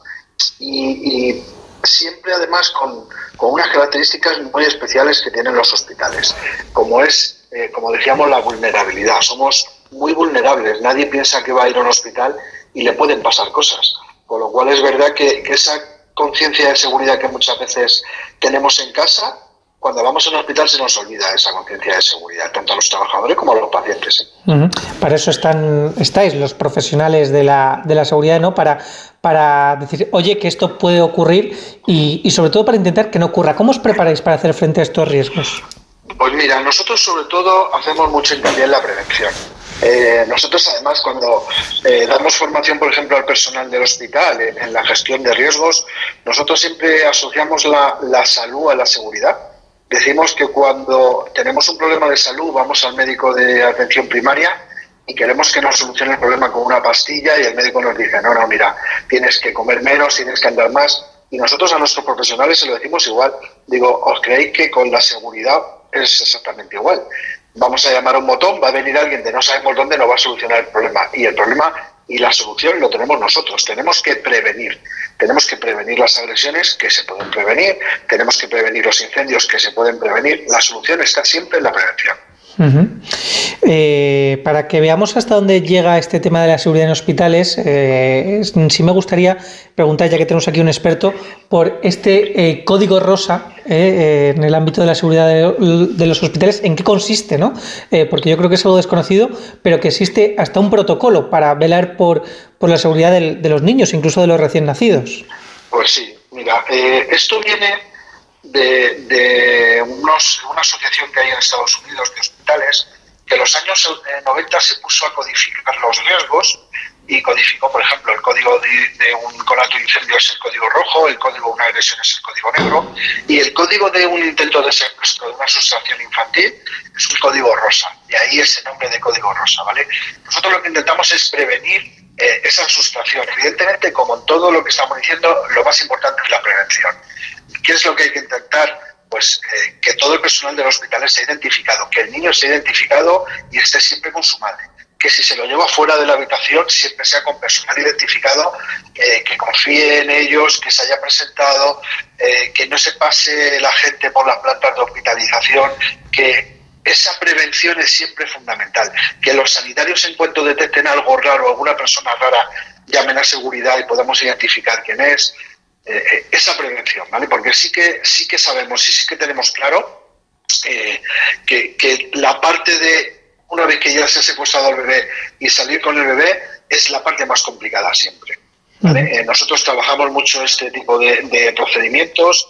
De hecho, hemos hecho ya dos, dos simulacros en, en nuestro hospital con participación de Policía Nacional, bloqueando completamente el edificio. Alguien que al principio, algo que al principio a nuestros propios sanitarios les parecía una locura. ¿Cómo vamos a cerrar un hospital? Pues sí, si hace falta cerrar un hospital, se cierra para evitar que alguien se lleve a un niño. Pues lo hemos hecho, eh, ha participado todo el personal, hemos obtenido lecciones muy valiosas de, de cada vez que hemos hecho un simulacro y, y al final son cosas que hay que trabajar, que hay que, hay que adelantar y no, no muchas veces no llegan y decir, bueno, es que esto es muy complicado, pero como no pasa nunca, no, no, no, no, si pasa y si hay posibilidad de que pase, tenemos que intentar prevenirlo para que no llegue a pasar. Luego, además, eh, pensamos en el hospital como en centro sanitario, pero dentro de un hospital pueden convivir diferentes eh, establecimientos, ¿no? Por ejemplo, pues eh, restaurante, cafetería, que es lo más habitual, pero luego también puede haber bancos, puede haber guarderías, puede haber capillas, puede haber zonas de recreo, en fin, que eso también dificultará esa labor de seguridad. Pues, pues sí, la verdad es que mira, lo- los grandes hospitales como el mío o como otros muchos hospitales que tenemos en toda España, al final son pequeñas ciudades. Un, hospital como el mío tiene 22 edificios y tenemos de todo. Hoy, por ejemplo, por la mañana hemos tenido una, una visita de una ONG que nos ha traído a la UME, bomberos del Ayuntamiento de Madrid, Guardia Civil, Policía Nacional, a visitar a nuestros niños hospitalizados. Eh, a las dos y cuarto hemos tenido un concierto en el hall principal de un grupo de música de Ella Baila Sola, con todo lo que implica. Al final todo esto repercute en la seguridad del hospital, porque al final somos eh, entidades abiertas de alto tránsito. Eh, en un hospital como el mío son 25.000 personas pasando al día por el hospital.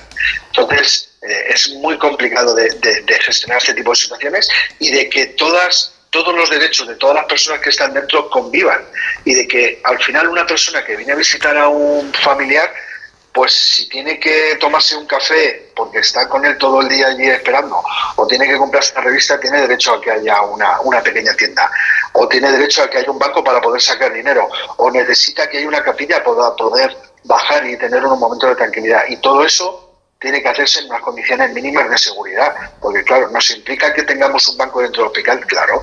No es la primera vez que roban el cajero automático del banco dentro del hospital con lo cual, todo eso nos implica a los departamentos de seguridad hospitalarios y son cosas que nosotros tenemos que valorar todos los días. El transporte de fondos para poder cargar los cajeros. Al final, hospital. al final vemos que hay una coyuntura por toda la cantidad de circunstancias que se pueden dar dentro de un centro sanitario. Circunstancias que también se, se pueden volcar en el ámbito digital, con lo cual me imagino que hoy también ya la seguridad digital será una de las asignaturas preferentes porque cada vez son más los tratamientos que se dan online, cada vez hay más interconexión dentro de un hospital, ¿no? Eh, tanto dentro como fuera, y la seguridad online también debe ser importante. La seguridad online ahora mismo y la seguridad digital es fundamental. Eh, y, y además es, muy importante que, tengamos claro no solo la seguridad de la información desde la parte digital, sino también desde la parte física. Nosotros lo hablamos muchas veces y decimos, vale, está muy bien, eh, vamos a intentar que nadie acceda a nuestros archivos, que los archivos estén siempre disponibles, que podamos tenerlos tal, pero ¿y si viene una persona y accede directamente a nuestro CPD? ¿Qué es lo que pasaría? Tenemos que garantizarlo. Y además tenemos un problema que nos estamos enfrentando cada día más y es eh, el Internet de las cosas. El Internet de las cosas que hace que ahora mismo todos los equipos dentro del hospital estén conectados. Y están todos interconectados y muchas veces es las pequeñas filtraciones que se producen de seguridad en los hospitales muchas, vienen, muchas veces vienen de estos pequeños aparatos, de que hemos conectado un escáner a la wifi del hospital y de que esa electromedicina que nosotros llamamos dentro del hospital está conectada a nuestra red de datos y muchas veces no tienen la capacidad de gestión de seguridad que tenemos en nuestros propios equipos. O sea, los ordenadores del hospital los tenemos súper controlados y muchas veces estos pequeños flecos es lo que hace que tengamos alguna pequeña filtración de seguridad y es lo que tenemos que ir muchas veces a controlar, porque es lo que te digo, ahora mismo están conectados a Internet desde los desde, los ecógrafos portátiles, los endoscopios, cualquier tipo de, elemento de electromedicina que tenemos en el hospital está conectado a, la red de datos del hospital. Además, no estamos hablando de algo banal porque, bueno, al final un ciberataque a cualquier otra organización pues bueno, eh, hablamos de sustracción de datos, hablamos del bloqueo de las páginas web, etcétera, pero un ciberataque a un hospital, dejarlo paralizado, puede incluso suponer eh, poner en riesgo la vida de los pacientes, o sea que es algo muy serio.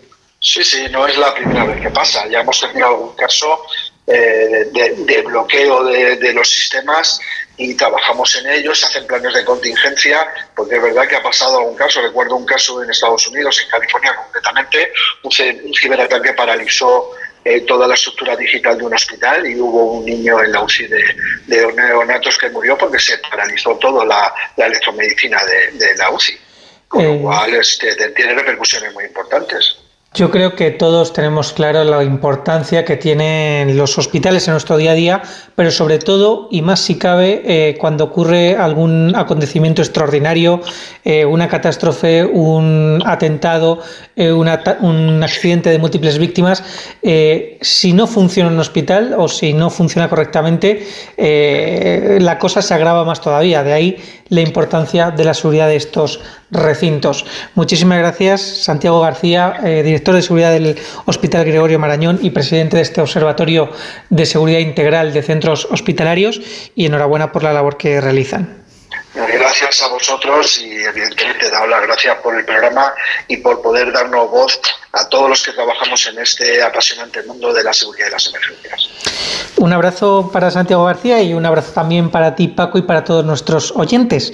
Yo vuelvo ya la semana que viene y hasta entonces, ya saben, protéjanse.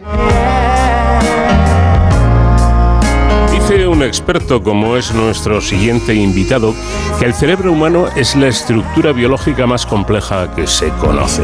Genera todos nuestros pensamientos y comportamientos y cuando funciona mal causa cientos pero cientos de desórdenes en todas las edades. Fíjense ustedes, en términos estrictamente económicos, que no es algo eh, de poca enjundia, esto representa eh, para la sociedad una carga económica mayor que el cáncer, las enfermedades cardiovasculares y la diabetes juntas. Es más, atendiendo a los datos disponibles, los europeos afectados por algún desorden cerebral eh, más que cuadruplican en número a los infectados por el SARS-CoV-2, lo que convierte a las enfermedades cerebrales en una auténtica pandemia no controlada y aconseja y justifica que de manera urgente además se refuerce el estudio del cerebro. Juan Lerma es director del Centro Internacional de Neurociencias Cajal. ¿Qué tal, eh, doctor? Buenas noches. Hola, buenas noches. Bueno, estamos mm, bueno, es una pregunta retórica, porque ¿quién me va a contestar que sí? Estamos ante una verdadera batalla del conocimiento neurocientífico, ¿verdad? Pues sí, porque, porque mm, si uno hace recapitulación de los conocimientos que tenemos acerca del cerebro, resulta que son limitados, ¿no? Después de un siglo XX que ha sido un siglo espectacular de avance en el conocimiento de cómo funciona el cerebro, cómo está estructurado, cómo se relacionan las neuronas, cómo se comunican, etcétera, pero todavía tenemos una escasez de conocimientos acerca de cómo funciona ah, de una manera global, holísticamente. Y si nos referimos al cerebro humano, más todavía. Mm. Y parafraseando a Cajal, sin conocer exactamente cómo se estructura y cómo funciona el cerebro, jamás vamos a ser capaces de entender, pues no solo cómo enfermamos, sino cómo pensamos, cómo sentimos, cómo nos emocionamos, cómo somos en definitiva, porque el cerebro es lo que nos hace ser como somos y es lo que eh, nos hace ver la vida como es y relacionarnos como nos relacionamos. Así que sí, estamos ante un reto fenomenal que algunos califican del reto eh, mayor al que la sociedad se, se enfrenta, ¿no? El ser humano se enfrenta. dicho esto, que no es poco, la siguiente pregunta es obligada. Doctor, ¿se está reforzando el estudio del cerebro? Se está reforzando el estudio del cerebro. La respuesta es débilmente, hmm. porque eh, no lo sé. El caso es que si uno examina los los eh, proyectos que hay o los, los programas que se generan a nivel de la eh, Unión Europea, pues eh, el cerebro, las enfermedades cerebrales, etcétera, están como muy compartimentalizadas, están en algunos programas que entran como cualquier otra enfermedad o, en otros programas un poco más fundamentales que entran como cualquier otro estudio y yo creo que el cerebro necesita una atención especial precisamente por su complejidad y precisamente por eh, un poco que vamos, porque vamos detrás en el conocimiento de muchos de los otros sistemas. Eh, y no hay, no hay más remedio que abordar de una vez por todas su estudio y reforzar el estudio del sistema nervioso y el estudio del cerebro en general, porque, eh, porque es que estamos por detrás. Y estamos por detrás probablemente por lo complejo que es el propio, el propio sistema nervioso. Y avanzar en, en todo esto tan importante, ¿es cuestión de inversión, vamos, de dinero? Pues hombre, yo creo que sí, porque mm, a lo largo de la historia hemos visto que cuando se refuerzan programas de investigación de manera sistemática y de manera decidido, decidida, el, el progreso surge, surge. Eh, si bien es verdad que, como digo, el cerebro es tal vez es un caso aparte porque es muy complejo, pero si no hay esfuerzo en, y, mano de obra, digamos, que trabaje en ese en este problema, jamás lo vamos a acabar. O sea, cuando uno quiere acabar una casa, lo único que tiene que hacer es poner más gente a trabajar. Y cuanto más gente a trabajar se pone, más rápido se progresa. Hmm. Ah, si bien yo siempre digo que el conocimiento va progresando poco a poco, pero se podría hacer más rápido, ¿no? Hmm. Y en este sentido, aumentando los fondos, pues no cabe duda, aumentando los centros de investigación, cosa que se está haciendo, ¿eh? A nivel hmm. mundial, o sea que todos los días nos encontramos que en Estados Unidos han abierto un centro de neurociencias nuevo, eh, hay programas que refuerzan la investigación en China, por ejemplo, hay una inversión espectacular en el estudio del cerebro y en, y en Estados Unidos. En Francia se está reorganizando gran parte de los centros de investigación del cerebro tratando de aunarlos y de juntarlos y coordinarlos y yo creo que en nuestro país ese debería de ser una de las prioridades de la, de la ciencia, ¿no? Em, si lo logramos o no, bueno, pues ahí estamos dando, los científicos es que y a veces nos cansamos, ¿no? De, de Mm. decir cosas obvias, porque por lo menos para nosotros son obvias, pero no parece que calen mucho, ¿no? A nivel político.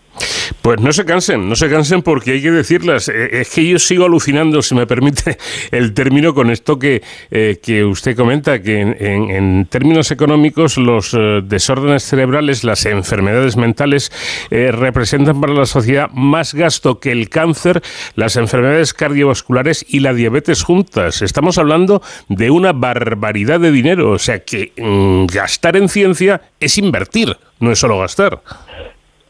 Efectivamente, gastar en ciencia es invertir. En, en- en ese sentido, el, el costo, digamos, de la salud cerebral es un tercio del costo de la salud total. El tercio, ¿eh? Un tercio. Y obviamente invertir más significa ah, enfermar menos, ah, retrasar, por ejemplo, el declive cognitivo que ocurre de una manera fisiológica y que nos hace más torpes al- según vamos envejeciendo. Y eso si, si eso se retrasa con, con- con conocimiento que podamos adquirir ah, significa menos carga en los hospitales menos gasto en salud y al final es un ahorro sin duda. Y hay cálculos ¿no? que, que dicen que cada euro gastado en investigación en general ¿eh? ah, retorna a la sociedad como entre 3 y 5 euros ah, en intangibles, en menores gastos de salud, etcétera. Y si eso lo aplica uno al cerebro, que es eh, finalmente lo que una persona es, pues probablemente el retorno sea un poco mayor. Seguro, seguro. Bueno, eh, dice usted que del conocimiento del cerebro debemos esperar no solo tratamientos de los desórdenes cerebrales, aunque estos sean muy importantes, sino también cambios conceptuales en la forma de entendernos a nosotros mismos y nuestro lugar en la naturaleza. ¿Esto por qué es importante? A ver. Bueno, pues sencillamente porque el cerebro es eh, una de las principales funciones del cerebro, generar la conducta.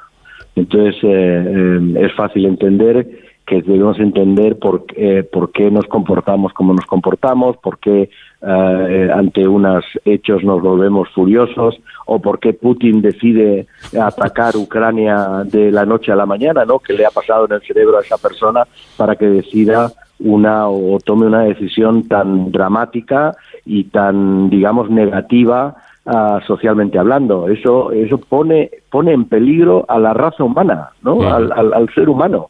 Sí. y entonces esto es una decisión que ha tomado un cerebro que a mí me parece que es un cerebro enfermo ah, que pone en peligro al- a, la evolución de la especie de manera que eso eh, es, es, es antinatural y debemos entender por qué esas decisiones se llegan a tomar. ¿no? Yo tengo un amigo que decía que a los ah, poderosos, al presidente de los Estados Unidos o al presidente de Rusia o así, debería de hacérsele un estudio neurocientífico antes de dejarles aceptar el cargo, ¿no?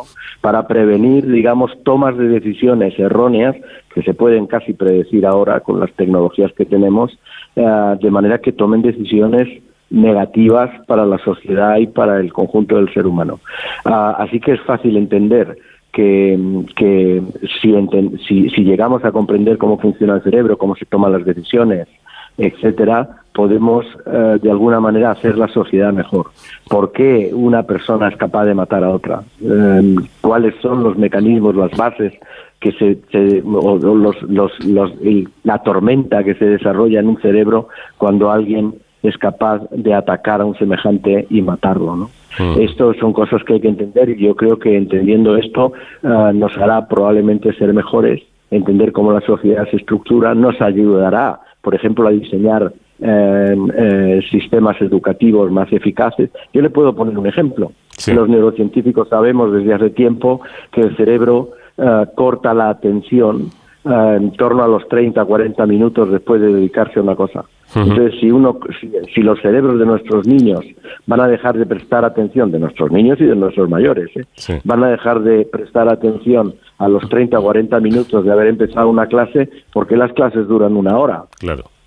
Sí. ¿no? Porque pues ese, ese conocimiento de alguna manera se está aplicando, ¿no? De una manera mm, inconsciente, porque todo el mundo sabe em, eh, que la gente, por lo menos los que a veces damos clases lo sabemos, y entonces a las 20 o 30 minutos pues cortamos, hacemos un corte en la clase, en la lección, eh, contamos un chiste o tratamos de recuperar la atención de los que están ahí escuchando. Los comunicadores esto lo conocen, Mm. pero eso tiene, son bases biológicas. El cerebro está hecho así y debemos entender por qué está hecho así, cómo funciona y en ese momento podemos optimizar todos los recursos que, que tenemos pues para mejorar la enseñanza, para em, eh, aprender mejor, recordar mejor, etcétera, etcétera. En fin, eh, hacer más eficaz nuestro sistema. Claro, esto me lleva, mm, me parece muy interesante esto que comenta de los, eh, de los estudiantes y de la atención.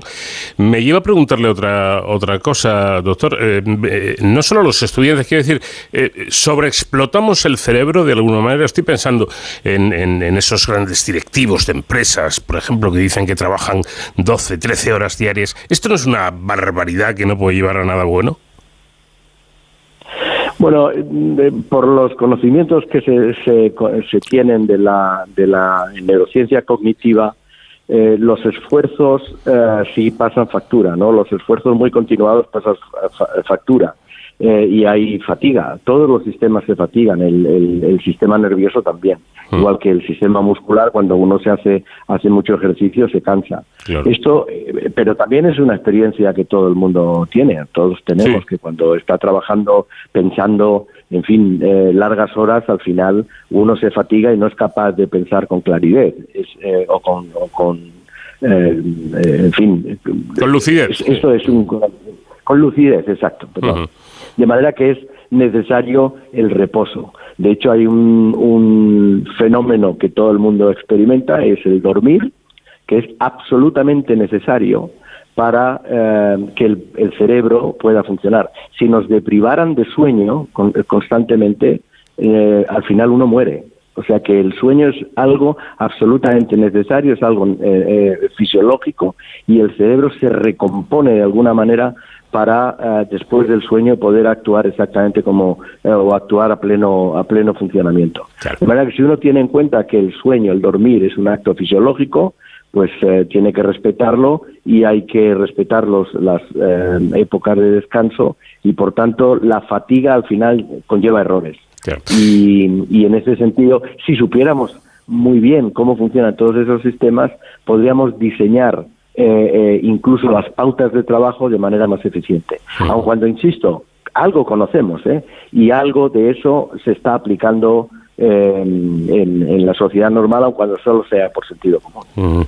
Bueno, hay algo que usted señala y que me, parece de capital importancia, y es que pese a los avances que se han realizado, efectivamente, como usted señalaba, señalaba antes, en el pasado siglo XX, la comprensión de las causas que originan los trastornos neurológicos y psiquiátricos sigue, sigue siendo un auténtico desafío. ¿Esto explicaría, eh, doctor, eh, el auge que ahora mismo hay, eh, incluso a nivel político, ¿no? Al menos en la preocupación o aparente preocupación por la salud mental? Claro, eh, la, la salud mental, o yo diría la salud cerebral, porque, porque yo no distingo entre mente y cerebro, porque la actividad mental al final es una consecuencia de la actividad cerebral y yo creo que es un error ahora con los conocimientos que tenemos distinguir entre la mente y el cerebro, de manera que yo hab- hablaría, y es una cosa que se está tratando a nivel eh, mundial, hablar más de salud cerebral que de salud mental. Pero bueno, asumiendo que las dos cosas son iguales, la salud mental ha sufrido mucho con el con el, eh, la pandemia, ¿no? Y todas las, ah, las- el condicionamiento social que la pandemia, el aislamiento, etcétera, nos ha conllevado, porque el, el hombre es un ser social, de manera que eh, relacionarse con los demás es fundamental para tener una salud cerebral, una salud mental correcta. De manera que ahora efectivamente estamos muy preocupados. La tasa de suicidios ha aumentado, no sé si es el 17%, lo cual es, es una cosa muy dramática, ¿no? Eso quiere decir que algo funciona mal en el cerebro. Y el conocimiento que tenemos ahora mismo de las enfermedades mentales, sea la depresión, la ansiedad, todas estas cosas que van asociadas, eh, como he dicho, que se han asociado a la pandemia, es muy escasa.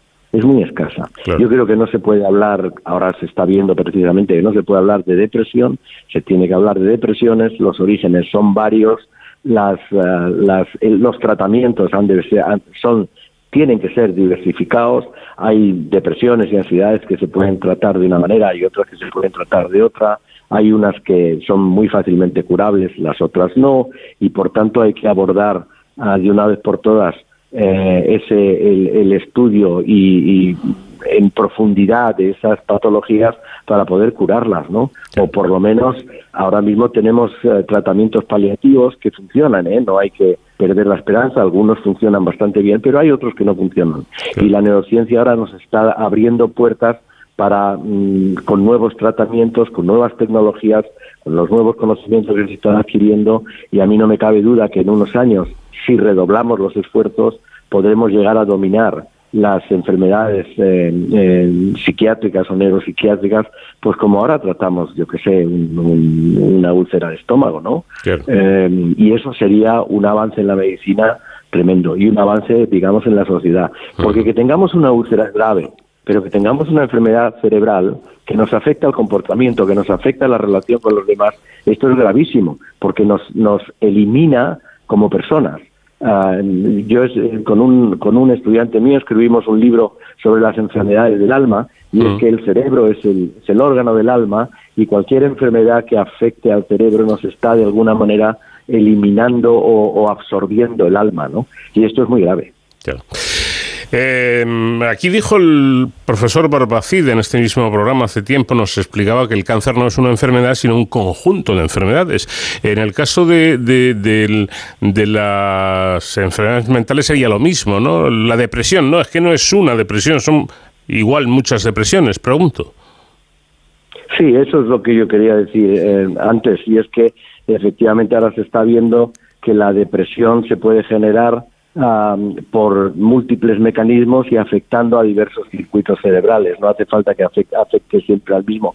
Entonces, en, mi opinión, hay que eh, asumir ese, ese conocimiento y ver que la, las depresiones son varias y los tratamientos han de ser múltiples.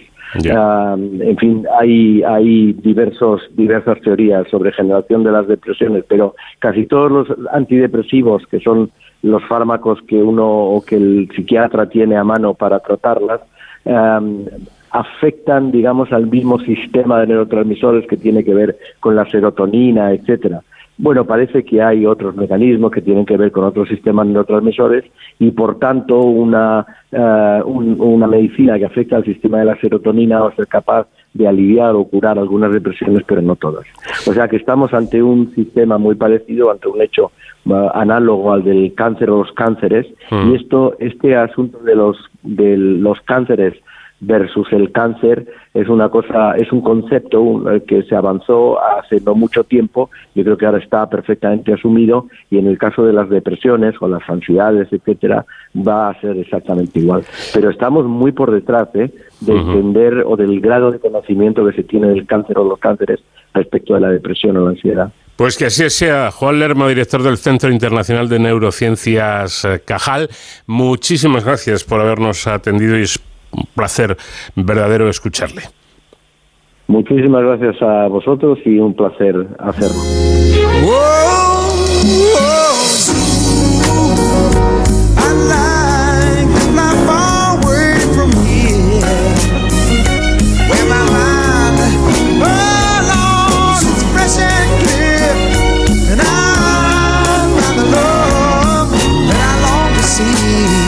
Cero al infinito en onda cero.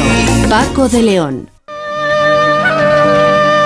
El pasado 27 de septiembre se cumplieron 200 años de un acontecimiento que cambiaría nuestros conocimientos sobre el antiguo Egipto.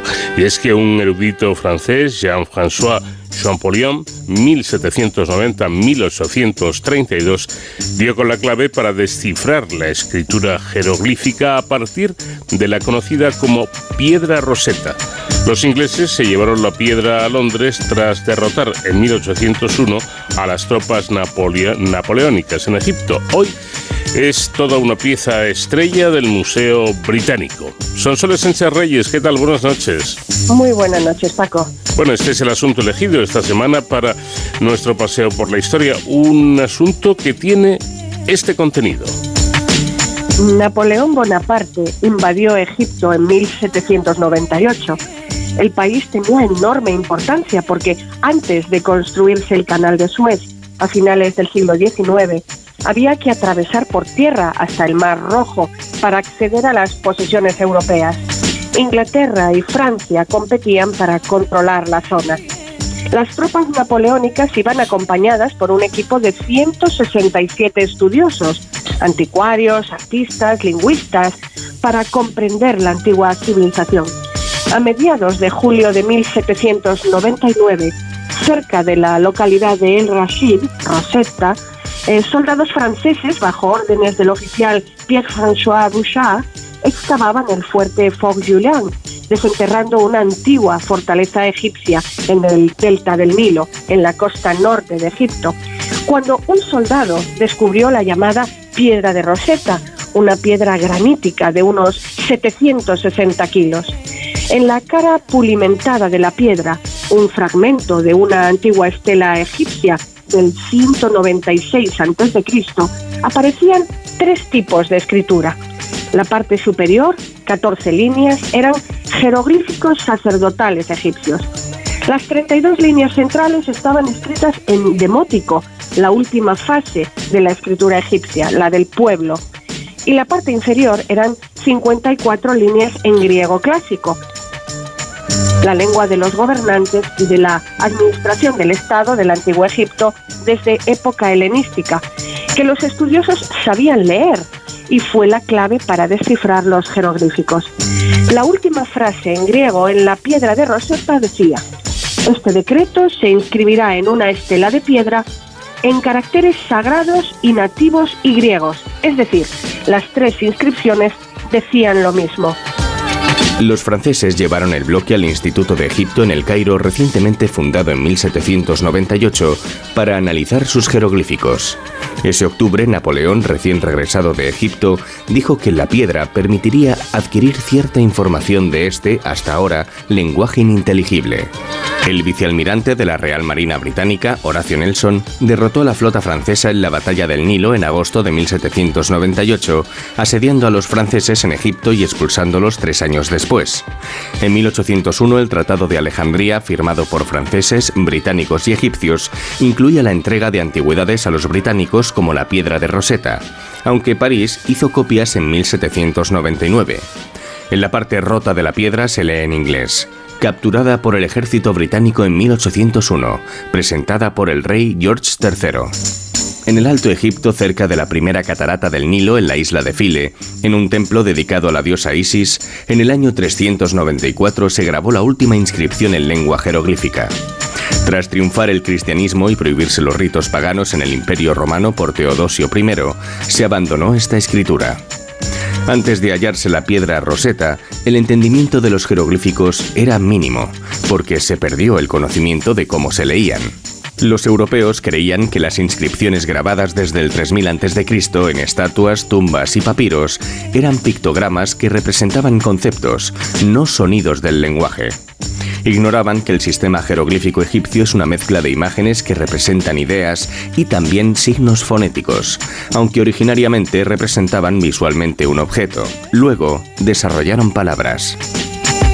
Cuando la piedra fue inscrita, la gloria de la civilización egipcia había pasado. Fue conquistada por Alejandro Magno en el 332 a.C., un año antes de morir, haciéndose faraón y trayendo su propio gobierno. El primer Ptolomeo fue uno de los generales de Alejandro. Los Ptolomeos no aprendieron egipcio. El griego sería la lengua de la administración en Egipto mil años. Desde Alejandría, durante siglos, la ciudad más importante del Mediterráneo, la dinastía ptolomaica duró hasta morir. Hasta morir Cleopatra en el año 30 a.C. En época de Ptolomeo V, su padre había muerto repentinamente, su madre fue asesinada y revueltas retrasaron la coronación del rey niño. Necesitaba el apoyo de los sacerdotes. Ese respaldo aparece en el texto de la piedra roseta y 17 similares ubicadas en los templos en tres idiomas. La piedra es un decreto de los sacerdotes egipcios, declarando a Ptolomeo faraón y dios viviente. Los sacerdotes concedieron a Ptolomeo coronarse en la ciudad sagrada de Memphis. El decreto de Memphis, grabado en la piedra de Rosetta, dispone exenciones fiscales para el sacerdocio, junto con la concesión real de que los sacerdotes ya no debían ir cada año a Alejandría, la capital griega, podían reunirse en Memphis, el antiguo centro de Egipto. El clérigo inglés Abe Barthélemy descubrió en 1762 que unos paquetes de símbolos atados por una cuerda que los soldados franceses llamaron cartuchos contenían nombres de reyes o dioses.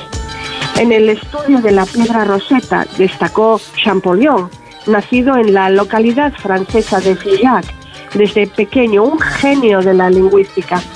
También despertó el interés del académico británico Thomas Young y el francés Sylvestre de Saussy, profesor de Champollion.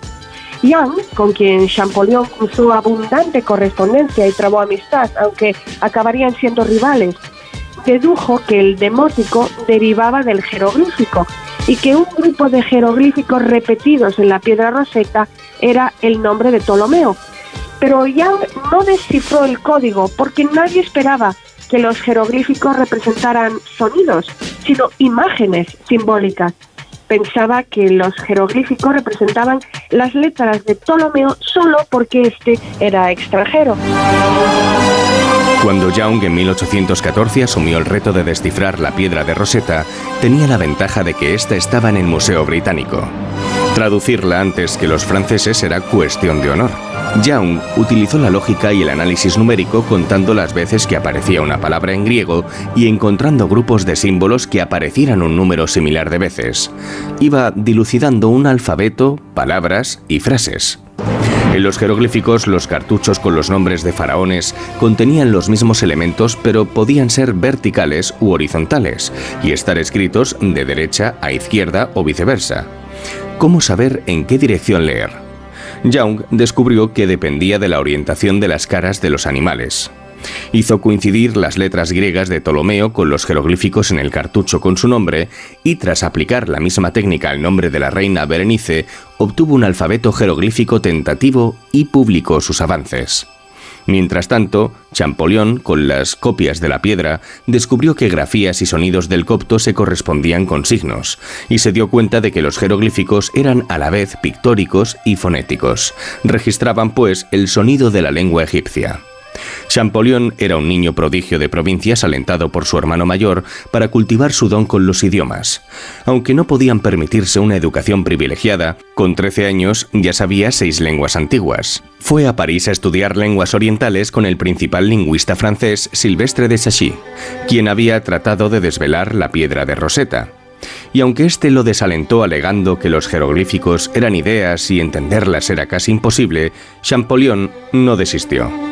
Estaba convencido de que los jeroglíficos formaban palabras que debían pronunciarse y revelarían su significado a través de las lenguas antiguas de Egipto. Estudió el último idioma conocido hablado en la época de los jeroglíficos, el copto, descendiente del idioma del antiguo Egipto, pero no jeroglífico, sino alfabético. Si los jeroglíficos estaban conectados al copto, eran la escritura de un idioma, no símbolos.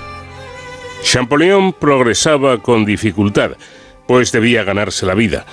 En 1815 trató de publicar su Diccionario de Copto, pero su antiguo maestro, Sazi, lo desautorizó por sus afinidades republicanas.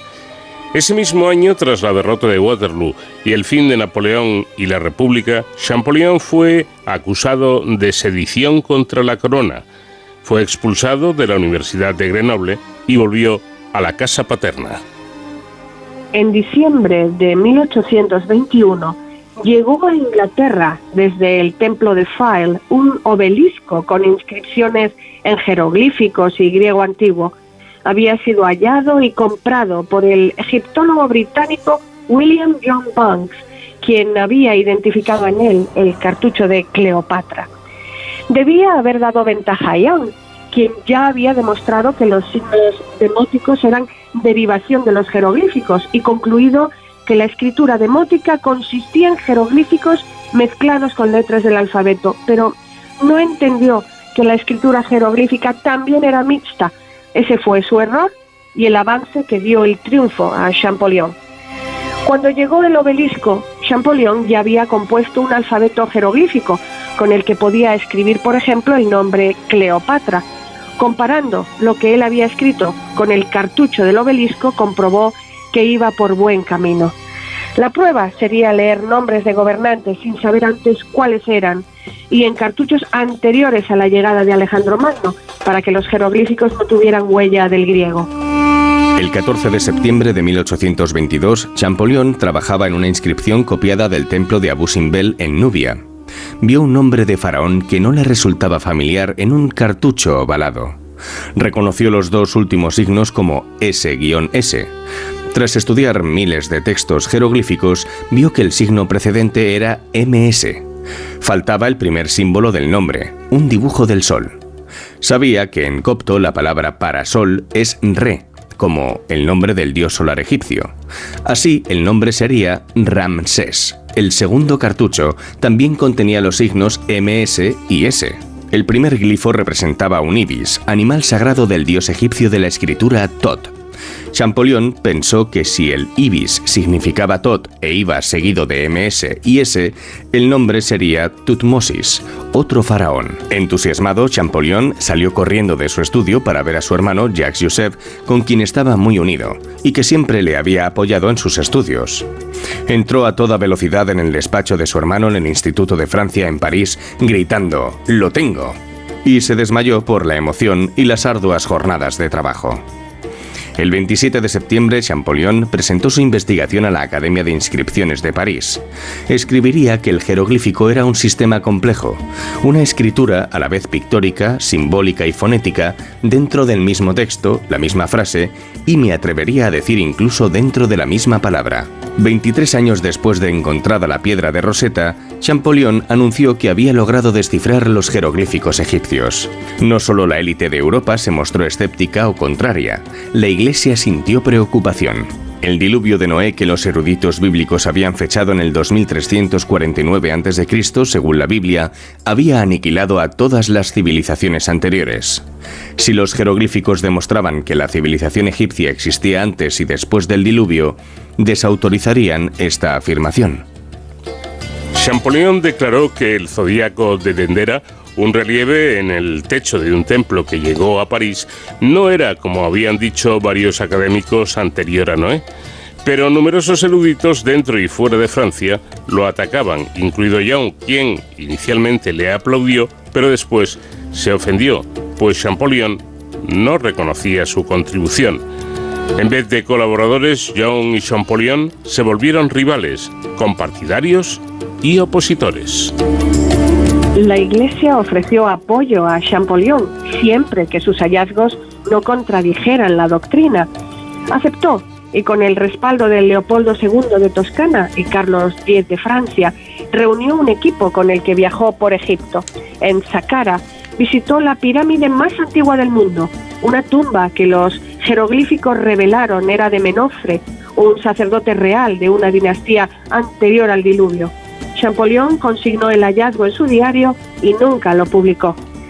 Aunque descifrar los jeroglíficos egipcios no puede considerarse obra de una sola persona, sino un trabajo colectivo de numerosos eruditos, Jean-François Champollion está considerado el padre de la lingüística egipcia, pero su carrera se truncaría al morir de un ataque al corazón con 41 años. Curiosa e interesante historia, sin duda, esta de la piedra roseta que hoy nos ha traído Sonsoles Sánchez Reyes. Gracias, Sonsoles, y te esperamos la próxima semana. Gracias a ti, Paco. Un abrazo y hasta la próxima semana. De cero al infinito. Aunque ahora vivimos viajando por verdaderas autopistas de la información y a pesar de que hemos superado situaciones verdaderamente dramáticas como fueron aquellos terribles años del SIDA, del SIDA cuando era mortal de necesidad y, además eh, cuando parece que todo el mundo sabe lo que tiene que saber sobre la protección imprescindible en las relaciones sexuales esporádicas, bueno, pues resulta que se está detectando un aumento, al menos en España, de las llamadas ETS, de las enfermedades de transmisión sexual. Bien, pues de ello vamos a hablar con la doctora Jessica García, que es ginecóloga de las clínicas de reproducción asistida Ginefid. ¿Qué tal, doctora? Buenas noches. Hola, ¿qué tal? Buenas noches, ¿cómo estás? Bueno, ¿y a qué, a qué se debe eh, este aumento de las, de las ETS? Bueno, esto se debe a que en los últimos años hay, ha habido un cambio en las conductas sexuales, en los hábitos sexuales. Eh, hay un inicio de las relaciones sexuales más tempranas. También se ha relajado mucho el uso del condón en los últimos años. También hay, eh, hay una tendencia a tener más parejas sexuales. Y ya es mucho más sencillo ahora con el tema de los viajes, con todas las apps que hay como para conocer personas. Entonces se piensa que esto es la causa. ¿Y, ¿Y, este aumento del que estamos hablando, ustedes los profesionales lo consideran preocupante? Sí, porque en los últimos años, bueno, ha aumentado muchísimo. Estamos hablando de que las enfermedades como clamidia, gonorrea, han aumentado hasta más del 60% el número de casos diagnosticados. Y bueno, con las consecuencias que tienen estas enfermedades. Claro. Efectivamente, según datos de la Red Nacional de Vigilancia Epidemiológica, la RENAVE, entre eh, los años 2012 y 2019, el 64% de las ETS diagnosticadas en España fueron casos de, clamidia. Eh, explíquenos, doctora, en qué consiste esta enfermedad. Bueno, la clamidia es una infección de transmisión sexual eh, que produce eh, muchas veces es asintomática, es el problema con este tipo de enfermedades. Entonces produce pocos síntomas, pero en tema como de fertilidad y todo eso, pues produce una inflamación muy importante en, en mujeres y en hombres y esto, bueno, pues trae consecuencias bastante graves. Bueno, ahora hablaremos de la relación que hay entre ese tipo de patologías de ETS y, la fertilidad, tanto en hombre como eh, en mujer, pero parece que efectivamente, como usted comentaba antes, también se detecta un aumento en los casos de gonorrea. Hemos hablado, de la clamidia. ¿Qué, diferencias, eh, ¿Qué diferencias hay entre ambas enfermedades? Bueno, ambas son causadas por bacterias. y son de hecho bastante similares en el sentido de que la el efecto que producen es el mismo. Ambas son tratadas con, con antibiótico. La clamidia es mucho más frecuente que la gonorrea. Es mucho más contagiosa, eso sí, pero muchas veces van juntas en el diagnóstico. Eh, pero lo verdaderamente llamativo, o, por lo menos lo que a mí me ha llamado eh, la atención es que según datos del Instituto de Salud Carlos III, la sífilis, eh, la sífilis aumentó un 59% en el mismo periodo de 2012 a 2019. Y a mí, doctora, ¿qué quiere que le diga? Esto de la, de la sífilis me suena a algo que ocurría en la Edad Media, pero, pero veo que no solo en, entonces, sino que es algo que, por desgracia, sigue siendo muy actual, ¿no? Sí, desafortunadamente sí, están aumentando también los casos de sífilis y bueno, es eh, cada día más frecuente en la consulta. Ya. Bueno, vamos a hablar de, de, lo que de lo que es usted especialista, ¿no? Que es la reproducción asistida, la fertilidad en general. Eh, del hombre y de la, y de la eh, mujer se ve mermada o afectada de alguna manera por este tipo de patologías? Claro que sí. bueno, por ejemplo, en el tema de las mujeres, eh, las principales eh, infecciones, como ya dijimos, son la gonorrea y la clamidia, pero existen más. Pero estas son las que se dan con mayor frecuencia y lo que producen, bueno, en algunos casos, sobre todo cuando hay infecciones repetidas o hay una infección ascendente desde el, desde el cuello del útero hacia los órganos superiores, por ejemplo, las trompas de falopio o los ovarios, producen pues un proceso inflamatorio muy importante que produce obstrucciones de las trompas de falopio, produce adherencias en los ovarios, eh, produce una, una infección de, del tejido que está dentro del útero, el endometrio, y eso afecta muchísimo la fertilidad. Estamos hablando de un 30% de pacientes mm. de las que son infértiles que tienen una causa eh, del factor tubárico, se llama, que serían las trompas obstruidas. Eh, es decir, que, este tipo de, de ETS la, de las que ya hemos hablado, aparte, aparte del diagnóstico y, el tratamiento que requieren en sí, las, las propias ETS, eh, pueden provocar problemas serios en la fertilidad tanto en el hombre como en la mujer. Así es. y, esto mm, se detecta más este tipo de patologías eh, por sexos en hombres o, en mujeres o no tiene nada que ver? Se detectan, las infecciones de transmisión sexual se detectan más en los hombres, Mm. pero es verdad que están más asociados más a infertilidad en las mujeres. Mm. En los hombres estamos hablando de que producen hasta un 15% de infertilidad, se piensa que producen hasta un 15% de infertilidad masculina, porque también en ellos producen pues muchísima inflamación y producen también obstrucción de las vías seminales, producen alteraciones en la calidad del semen. Mm. Entonces sí que es bastante importante en ambos sexos, es más frecuente encontrarlas en hombres, pero producen más problemas en mujeres.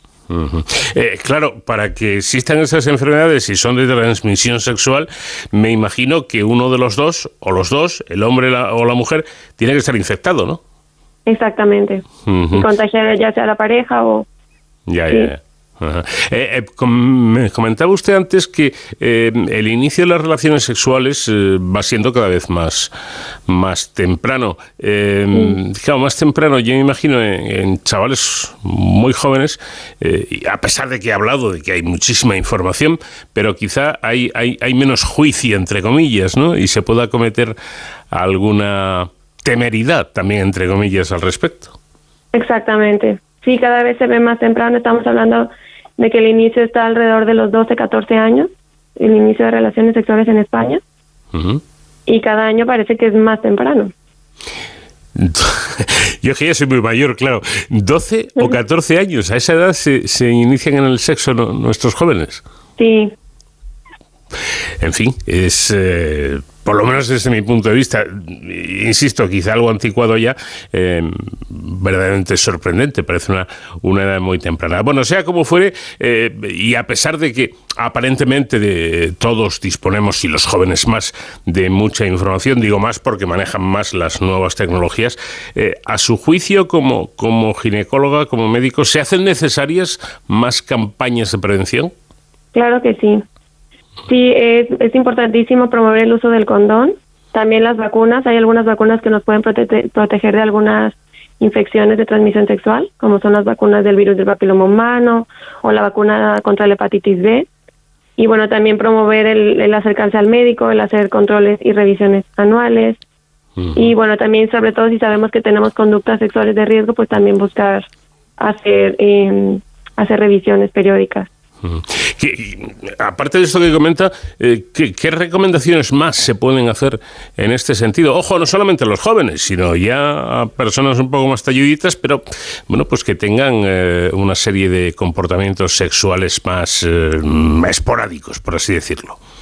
Sí, bueno, se recomienda en principio eh, utilizar el condón en cada una de las relaciones sexuales, porque esto es la, la única forma de evitar el contacto de, de los fluidos con las mucosas, que es lo que produce las infecciones. Bueno, también intentar, que eso también, bueno, es, es un poco complicado, pero reducir el número de parejas sexuales, si eso, si eso fuera posible. Y bueno, en principio intentar eh, evitar conductas sexuales de riesgo, pero a veces eso no es, no es tan fácil de pedírselo a, a los jóvenes ahora. Claro. Eh, mm, bueno, quizá, eh, no sé, por, por edades, empecemos por los jóvenes. Eh, ¿No hay em, conciencia de- del riesgo que puede su- suponer una relación sexual sin, sin tomar eh, medidas de precaución? Eh, yo, yo creo que cada vez es más, eh, hay más desinformación, hay tantos medios donde los jóvenes encuentran la información que a veces no es la información correcta. Mm. Y desafortunadamente sí lo vemos porque la mayoría de las infecciones, estamos hablando de que más del 80% de las infecciones que se detectan son en pacientes jóvenes, Ujú. menores de 35 años. Entonces sí que vemos que el pico de infecciones está ahí y puede ser por esto, falta información y falta información correcta. Ya. Quizá porque, igual, doctora, se me ocurre pensar que a su vez el, el- el joven, chavales eh, jovencitos, pueden pensar, hombre, somos muy jóvenes, tanto mi pareja como yo, estamos los dos sanos, aquí no pasa nada. Y a lo mejor ahí está el error, ¿no? Exactamente, porque cuando tenemos relaciones sexuales con una persona, tenemos riesgo de acuerdo con a cuántas personas ha tenido relaciones sexuales también esa pareja. Entonces a veces pensamos que no hay, pero sí, sí que hay ese riesgo. Claro. Eh, eh, hay descubrimientos. El otro día leí que en Estados Unidos estaban probando un nuevo método anticonceptivo, ¿eh?